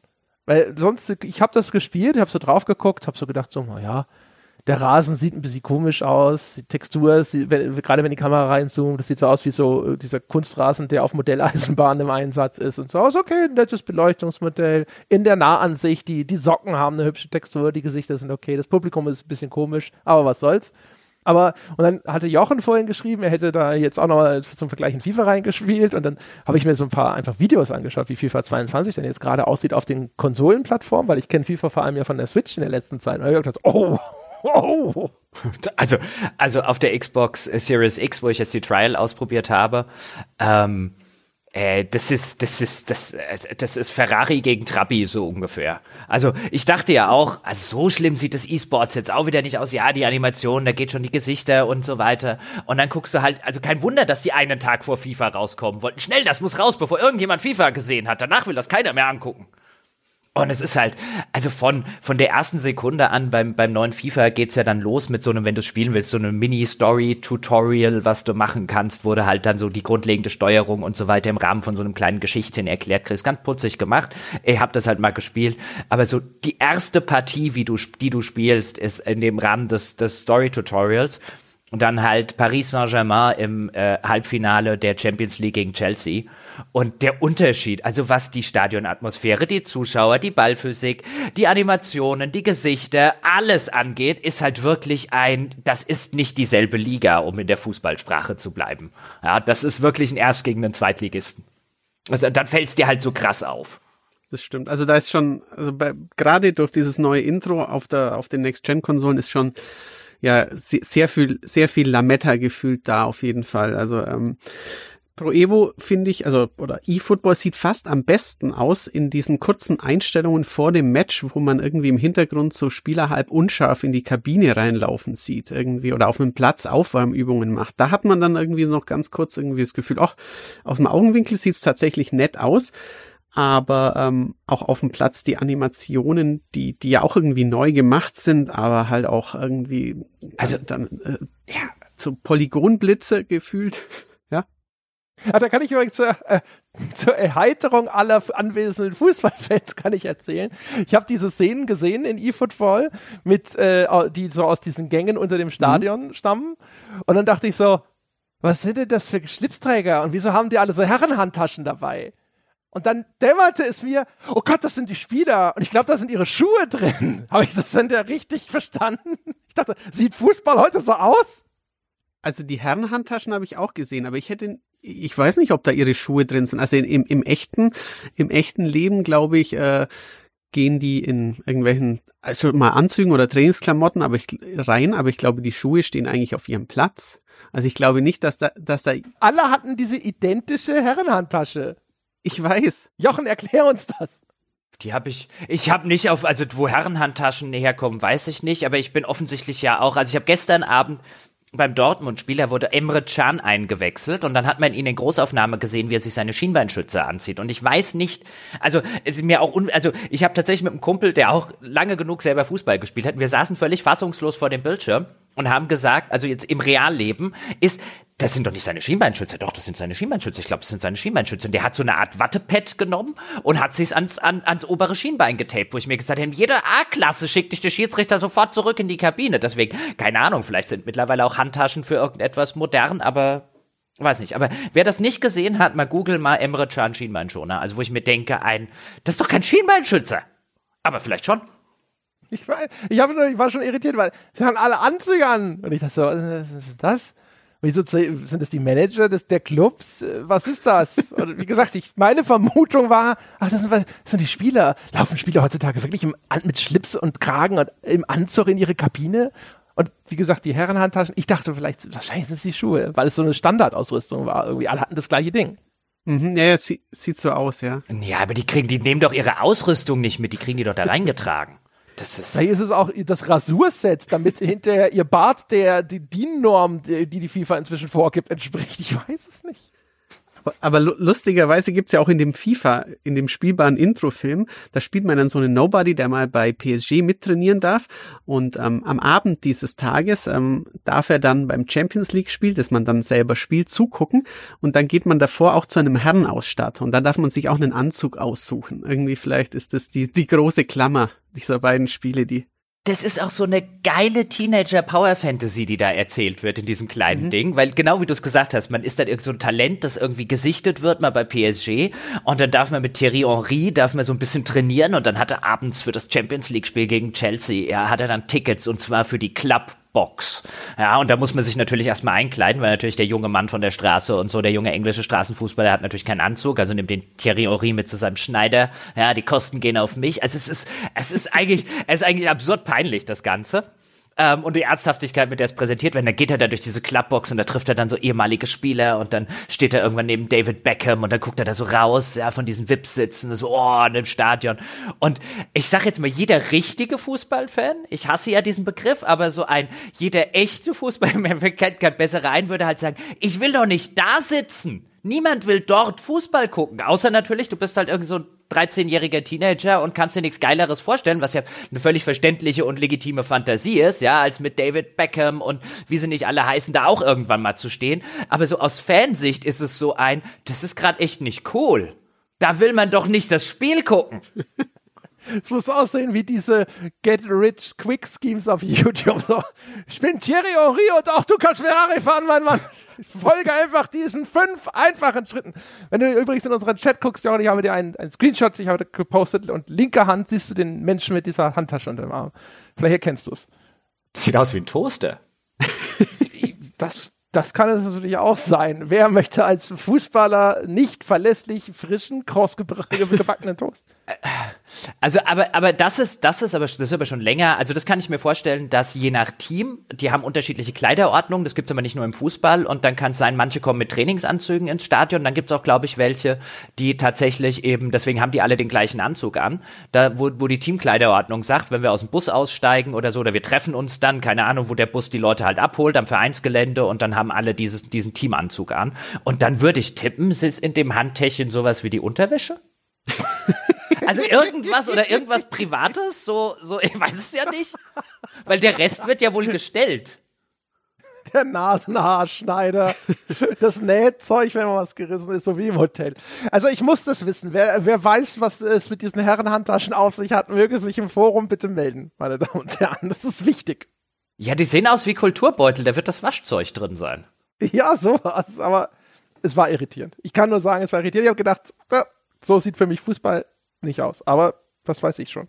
Mich erinnert es tatsächlich ähm, an die Herrenhandtasche meines Großvaters, ähm, die er irgendwie, die, die, die Mann damals hatte. Und ich, ähm, das habe ich mal gegoogelt, weil das wurde damals in, in, im Haushalt Buko genannt. Also so wie, wie der, der Frischkäseaufstrich auch, ähm, den man vielleicht aus dem Supermarkt kennt.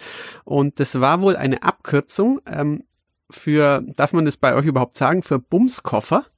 Ähm, und anscheinend gab es äh, früher diesen Begriff für eine äh, Herrenhandtasche, weil da eventuell der Mann von Welt ähm, auf einer Geschäftsreise sein, sein, seine kleinen Necessaires dabei hatte. Aber das nur am Rande. Aber in der Tat sieht so aus, als ob die da ihr Herrenhandtäschchen mit Rasierzeug oder so dabei hätten. Ich wusste, ich, ich wusste, aber Bumskoffer darf man immer sagen, zumal ich jetzt weiß, dass es einen Bumskoffer gibt. Ja, ja finde ich auch. Aber nachdem man Bumskoffer gesagt hat, muss man Kondome nicht mehr mit Necessaires umschreiben. ja.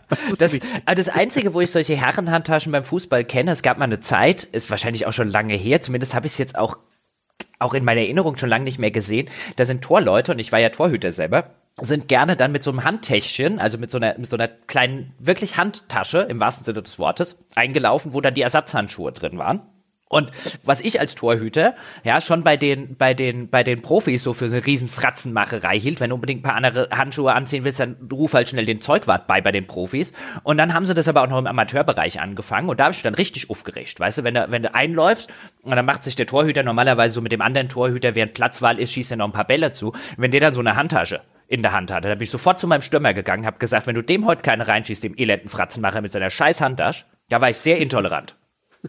ja, weil ich konnte mein zweites, also erstmal zweites Paar Handschuh, ja, ist Fratzenmacher Scheißerei. Ja, die gehen nicht einfach so kaputt, wenn du, wenn du, wenn du ein halbwegs neues Paar Handschuhe dabei hast. Du weißt ja vorher, auf welchem Platz du spielst. Natürlich ziehst du auf dem Hartplatz ein paar andere an als auf dem Rasen, aber niemand wechselt während des Spiels die Platzumgebung.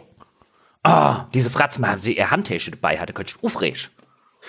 Aufregen könnte ich mich da. Ich habe, ich habe noch eine Frage an Matthias. Das habe ich ganz vergessen. Wir haben sowieso, glaube ich, sehr wenig über das Spiel an sich gesprochen. aber wer, was soll's. Ähm, aber ich hatte es ja vorhin schon mal angerissen. Mir ist eine Sache passiert bei meinen Online-Partien in eFootball und jetzt möchte ich wissen, ob dir das auch passiert ist oder ob du sagst, das gibt's schon seit zehn Jahren und darauf bist du reingefallen. Auf jeden Fall. Ich habe den Eindruck, es gibt aktuell sowas wie ein Schäfermatt in eFootball, nämlich so eine, so eine Gewinnstrategie. Wahrscheinlich, wenn man weiß, wie man das zu verhindern hat, ist es dann ganz einfach, aber ich kannte das noch nicht. Ich habe gegen Leute gespielt, zweimal ist mir das passiert, die haben anfangs eine mysteriösen Krimskrams mit ihrer Teamaufstellung gemacht. Wir haben es ja schon erzählt, man kann dort auf so einem Fußballfeld frei diese Spielerporträts verschieben und dadurch seine Aufstellung generieren. Und die haben ihre Leute in der Mitte des Feldes so zusammengestopft. Also da überlagerten sich die Karten. Und ich habe das gesehen und habe noch gedacht, so, pff, soll denn das? Da sind ja die Flügel ganz gut frei, da müsste es ja ganz gut durchkommen. Kam ich zwar auch, ich war nur zu blöd zum Tore schießen. So. Und jetzt habe ich gegen die gespielt und es ist zweimal so gelaufen, 0 zu 0, 0 zu 0, 40 Minuten lang oder sowas. Dann hat er ein Tor gemacht, das war noch legitim, sage ich jetzt mal einfach, so einfach ein Tor gemacht. Und dann nach dem Anstoß kam eine offensichtlich einstudierte Abfolge von Aktionen, die immer so liefen, dass der nach vorne äh, hat, musste den Ball immer erst zurückpassen. Mein Team bewegt sich dann nach vorne und dann konnte der ganz schnell nach vorne laufen. Mein Team war zu lahm, kam überhaupt nicht hinterher. Wahrscheinlich, weil er diese, deswegen in dieser Perlenkette so eng gedrängt in der Mitte aufgestellt hat, vorgepasst und reingeschossen. Ist dir das auch begegnet? Weil diese Aufstellungen sahen so idiotisch aus. Und ich habe die ganze Zeit gedacht, das ist bestimmt eine Aufstellung, die nur dazu gedacht ist, arme, kleine Vollidioten wie mich zu schlachten. Das funktioniert bei niemandem sonst, außer Leuten, die keine Ahnung haben. Also äh, mir ist es nicht begegnet, aber mir ist auch diese Art Exploit nicht bekannt. Also ähm, mir sagt es tatsächlich nichts. Ähm, mir ist es einmal passiert, dass als ich gespielt habe, ich ähm, Mats Hummels, der ähm, eigentlich in der Verteidigung war, dass der plötzlich immer im Sturm aufgetaucht ist und ich habe ihn dann nach hinten gezogen und er war trotzdem weiterhin vorne. Also da hatte ich auch das Gefühl, vielleicht weil ich davor ihn ein wenig ähm, verschoben hatte auf dem Platz, dass äh, irgendwas schief gegangen ist, dass dann das Spiel ihn plötzlich vehement nach vorne stürmen lässt.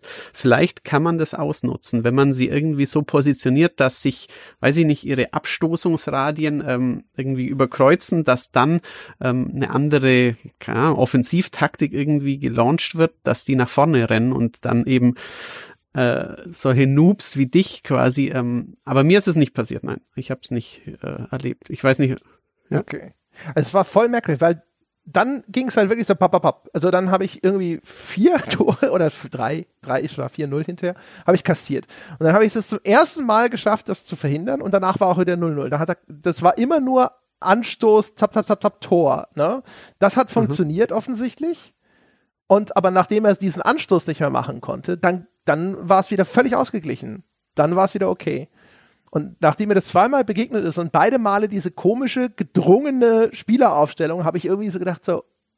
Es war wahrscheinlich derselbe Spieler, deswegen. Der hat direkt nach eurem Match auch wieder eins gesucht. Ihr wart die beiden einzigen. Ja, das habe ich auch überlegt. Ich dachte nein, aber ich habe mir den ersten Namen nicht gut genug gemerkt, um auf den Tisch zu schlagen. Nein, es waren solche. Ne? Aber ich habe so gedacht, gibt es da eine Möglichkeit für Leute irgendwie schon KI-Geschichten irgendwie für den Konter zu nutzen?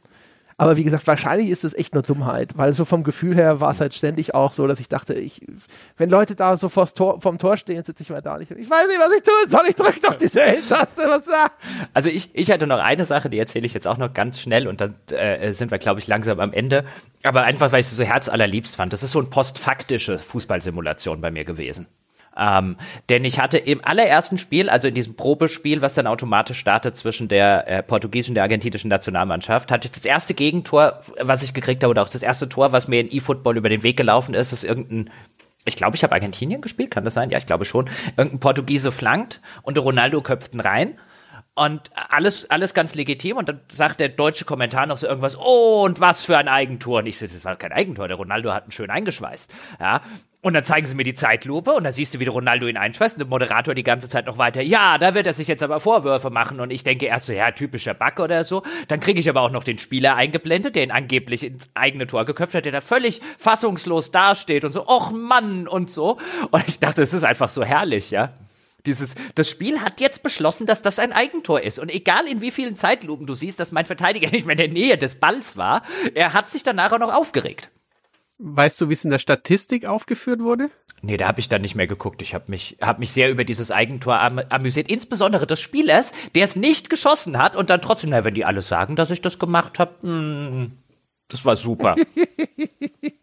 Habt ihr das Video gesehen von dem Schiedsrichter, der so wie eine flache Textur über das Spielfeld fliegt? es gibt so geile Bug-Videos und das war mit das Beste. Hatte auch den Untertitel Is it a bird? Is it a plane? It's the referee. Und es war wirklich so der, der Schiedsrichter, der halt einfach wie flach auf den Boden projiziert dann so sich über das Spielfeld schob und es sah aus, als würde so ein kleines 2D-Flugzeug da rumkurven.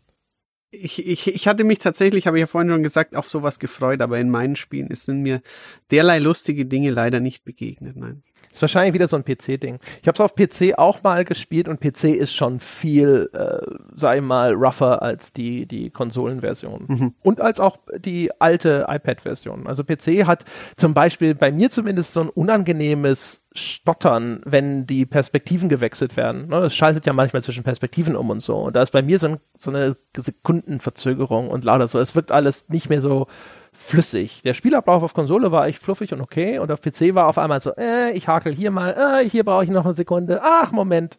Das eigentliche Spiel war dann auch okay, aber da war sehr viel Zeug ringsrum, wo ich schon dachte so, äh, äh, möchte übrigens an der Stelle noch zwei Punkte sagen. Also, ähm, bevor ich es jetzt vergesse, gut, gut, dass du mich noch auf die Idee gebracht hast, denn zwei Sachen müssen gesagt werden. Das Gelb und das Blau, was die dominierenden Farben dieses Spiels sind, die Farbkodierung, passt so unfassbar wenig zueinander, dass ich beinahe meinen virtuellen Hut äh, ziehe, davor, dass irgendjemand gedacht hat, und sei es, sei es nur ein Trainee oder Praktikant, dass das eine gute Farbgebung für ein Fußballspiel ist. Das ist so unfassbar schlecht. Aber das viel bessere ist das Logo von eFootball. Das ist nämlich ein Eurozeichen.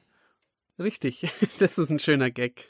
Ja, also besser kannst du Money Grab nicht mehr rufen. Das wäre in etwa das, als würde, als würde EA hingehen und das neue Logo von Ultimate Team, nämlich ein Dollarzeichen, enthüllen. So unglaublich. Das ist so Chutzpe. Das ist auch so ein, so ein typischer Fall von, wo man sich fragt, also erstens, die Farben sehen auch schon aus wie von der Comdirect, ne? Also von dieser Bank. Das ist, das ist auffällig. Aber man fragt sich, ist es einer dieser Fälle, wo jemand so einen geopolitischen Berater hätte engagieren sollen? Saß man da in Japan, hat draufgeschaut, so, ja, ist doch ganz klar, das ist der stilisierte Mittelkreis. Und hier in Europa so, ah, das Euro-Logo, die Schweine. Und alle so, was? Das, das war das Logo? Oh, also, weil äh, das kann, es kann ja keine Absicht sein, oder? Ich weiß es vielleicht. Ich, ich hab's mal auch so, ich habe auch sofort an Euro-Logo gedacht, ja. Instant. Ja, vielleicht, vielleicht denken die irgendwie Eurozone und so, wir verkaufen ja das meiste in Europa und wir machen das Spiel für euch. Vielleicht, das soll ja so ein, vielleicht so ein stilisiertes E für Europa oder so. Aber du guckst halt drauf und du denkst dir, warum habt ihr es nicht auch noch gleich Give Me All Your Money Football genannt? ja, das ist echt. Ah, das ist wirklich, also, ironische äh, äh, Produktlogos 101. Ja, da werden sie es jemals. Und wie gesagt, ich glaube, die Comdirect Bank hat sogar auch so, so ein Logo mit so einem kleinen C. Und wenn man da noch zwei Striche dazu machen würde, wäre man schon fast da. Das ist bemerkenswert. Also auch, die, ich weiß auch nicht, wie man auf Blau und Gelb kommt, überhaupt. Gibt es irgendeinen Club, der blau und gelb ist? Habe ich mich auch gerade gefragt. Ja. Sie haben ja aber auch nun wirklich Lionel Messi das Hässlichste angezogen. Also ich, ich bin immer noch fasziniert, dass Lionel Messi nicht gesagt hat, nee, das ziehe ich nicht an. Das könnt ihr vergessen. Ich meine, guck dir an, wie der auf diesem Cover aussieht. Also das, ich würde es nicht anziehen. Also er guckt aber auch schon so. Ja, ne? du, der, der, Messi guckt auch schon so. Oh, du kannst in dem ach. Fimmel auch nicht, nicht gut aussehen. Niemand ja, kann das. er guckt so traurig, weißt du, so, oh, es war noch nicht mal so viel Geld. Ja, aber das ist auch, also dafür haben die, also das hat ja auch irgendeiner Design, ich meine, es gibt ja immer mal wieder solche, solche Verirrungen, ja, die, die, die Einlauftrikots äh, und Leibchen zum, zum Warmmachen des FC Bayern dieses Jahr sind von einer sowas von ausgesprochenen Scheußlichkeit, dass der zuständige Mensch bei Adidas wahrscheinlich immer noch äh, äh wahnsinnig, wahnwitzig lachend irgendwo an seinem Arbeitsplatz ist, zieht die tatsächlich an, es war nur ein Trollversuch, aber das, boah, der arme Messi. Also ich hoffe, er hat viel Geld dafür gekriegt. Also da gönne ich sogar dem Lionel Messi seine Million. Ich würde es nicht anziehen. Nicht für alles Geld der Welt. Der hat halt einen, der hat halt einen Blick, der, das ist ein maximal halt ein 500.000 Euro Blick, Jochen. Ne? Ich glaube, das ist, das ist das Problem.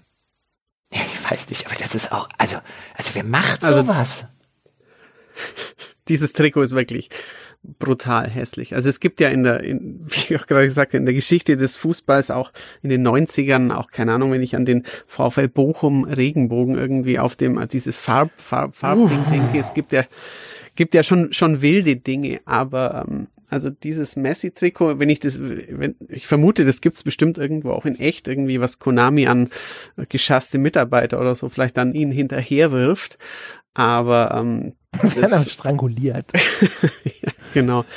Nee, ich habe hab ich mich tatsächlich schon schon auch am Anfang benutzt. Also zusätzlich zu der Ironie, dass man eben Messi nicht spielen kann, die schon ein, ein, ein sehr feiner Humor ist, ähm, ja, ist es schon es ist schon eine sehr schöne Sache. Ja. Aber immerhin, Lionel Messi trägt einen Schlafanzug. In welchem anderen Spiel kann man das von sich, von Lionel Messi behaupten?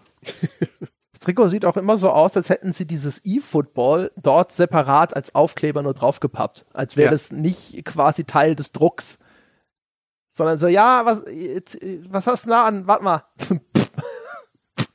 so, so, jetzt hier noch ein bisschen nach links. Naja.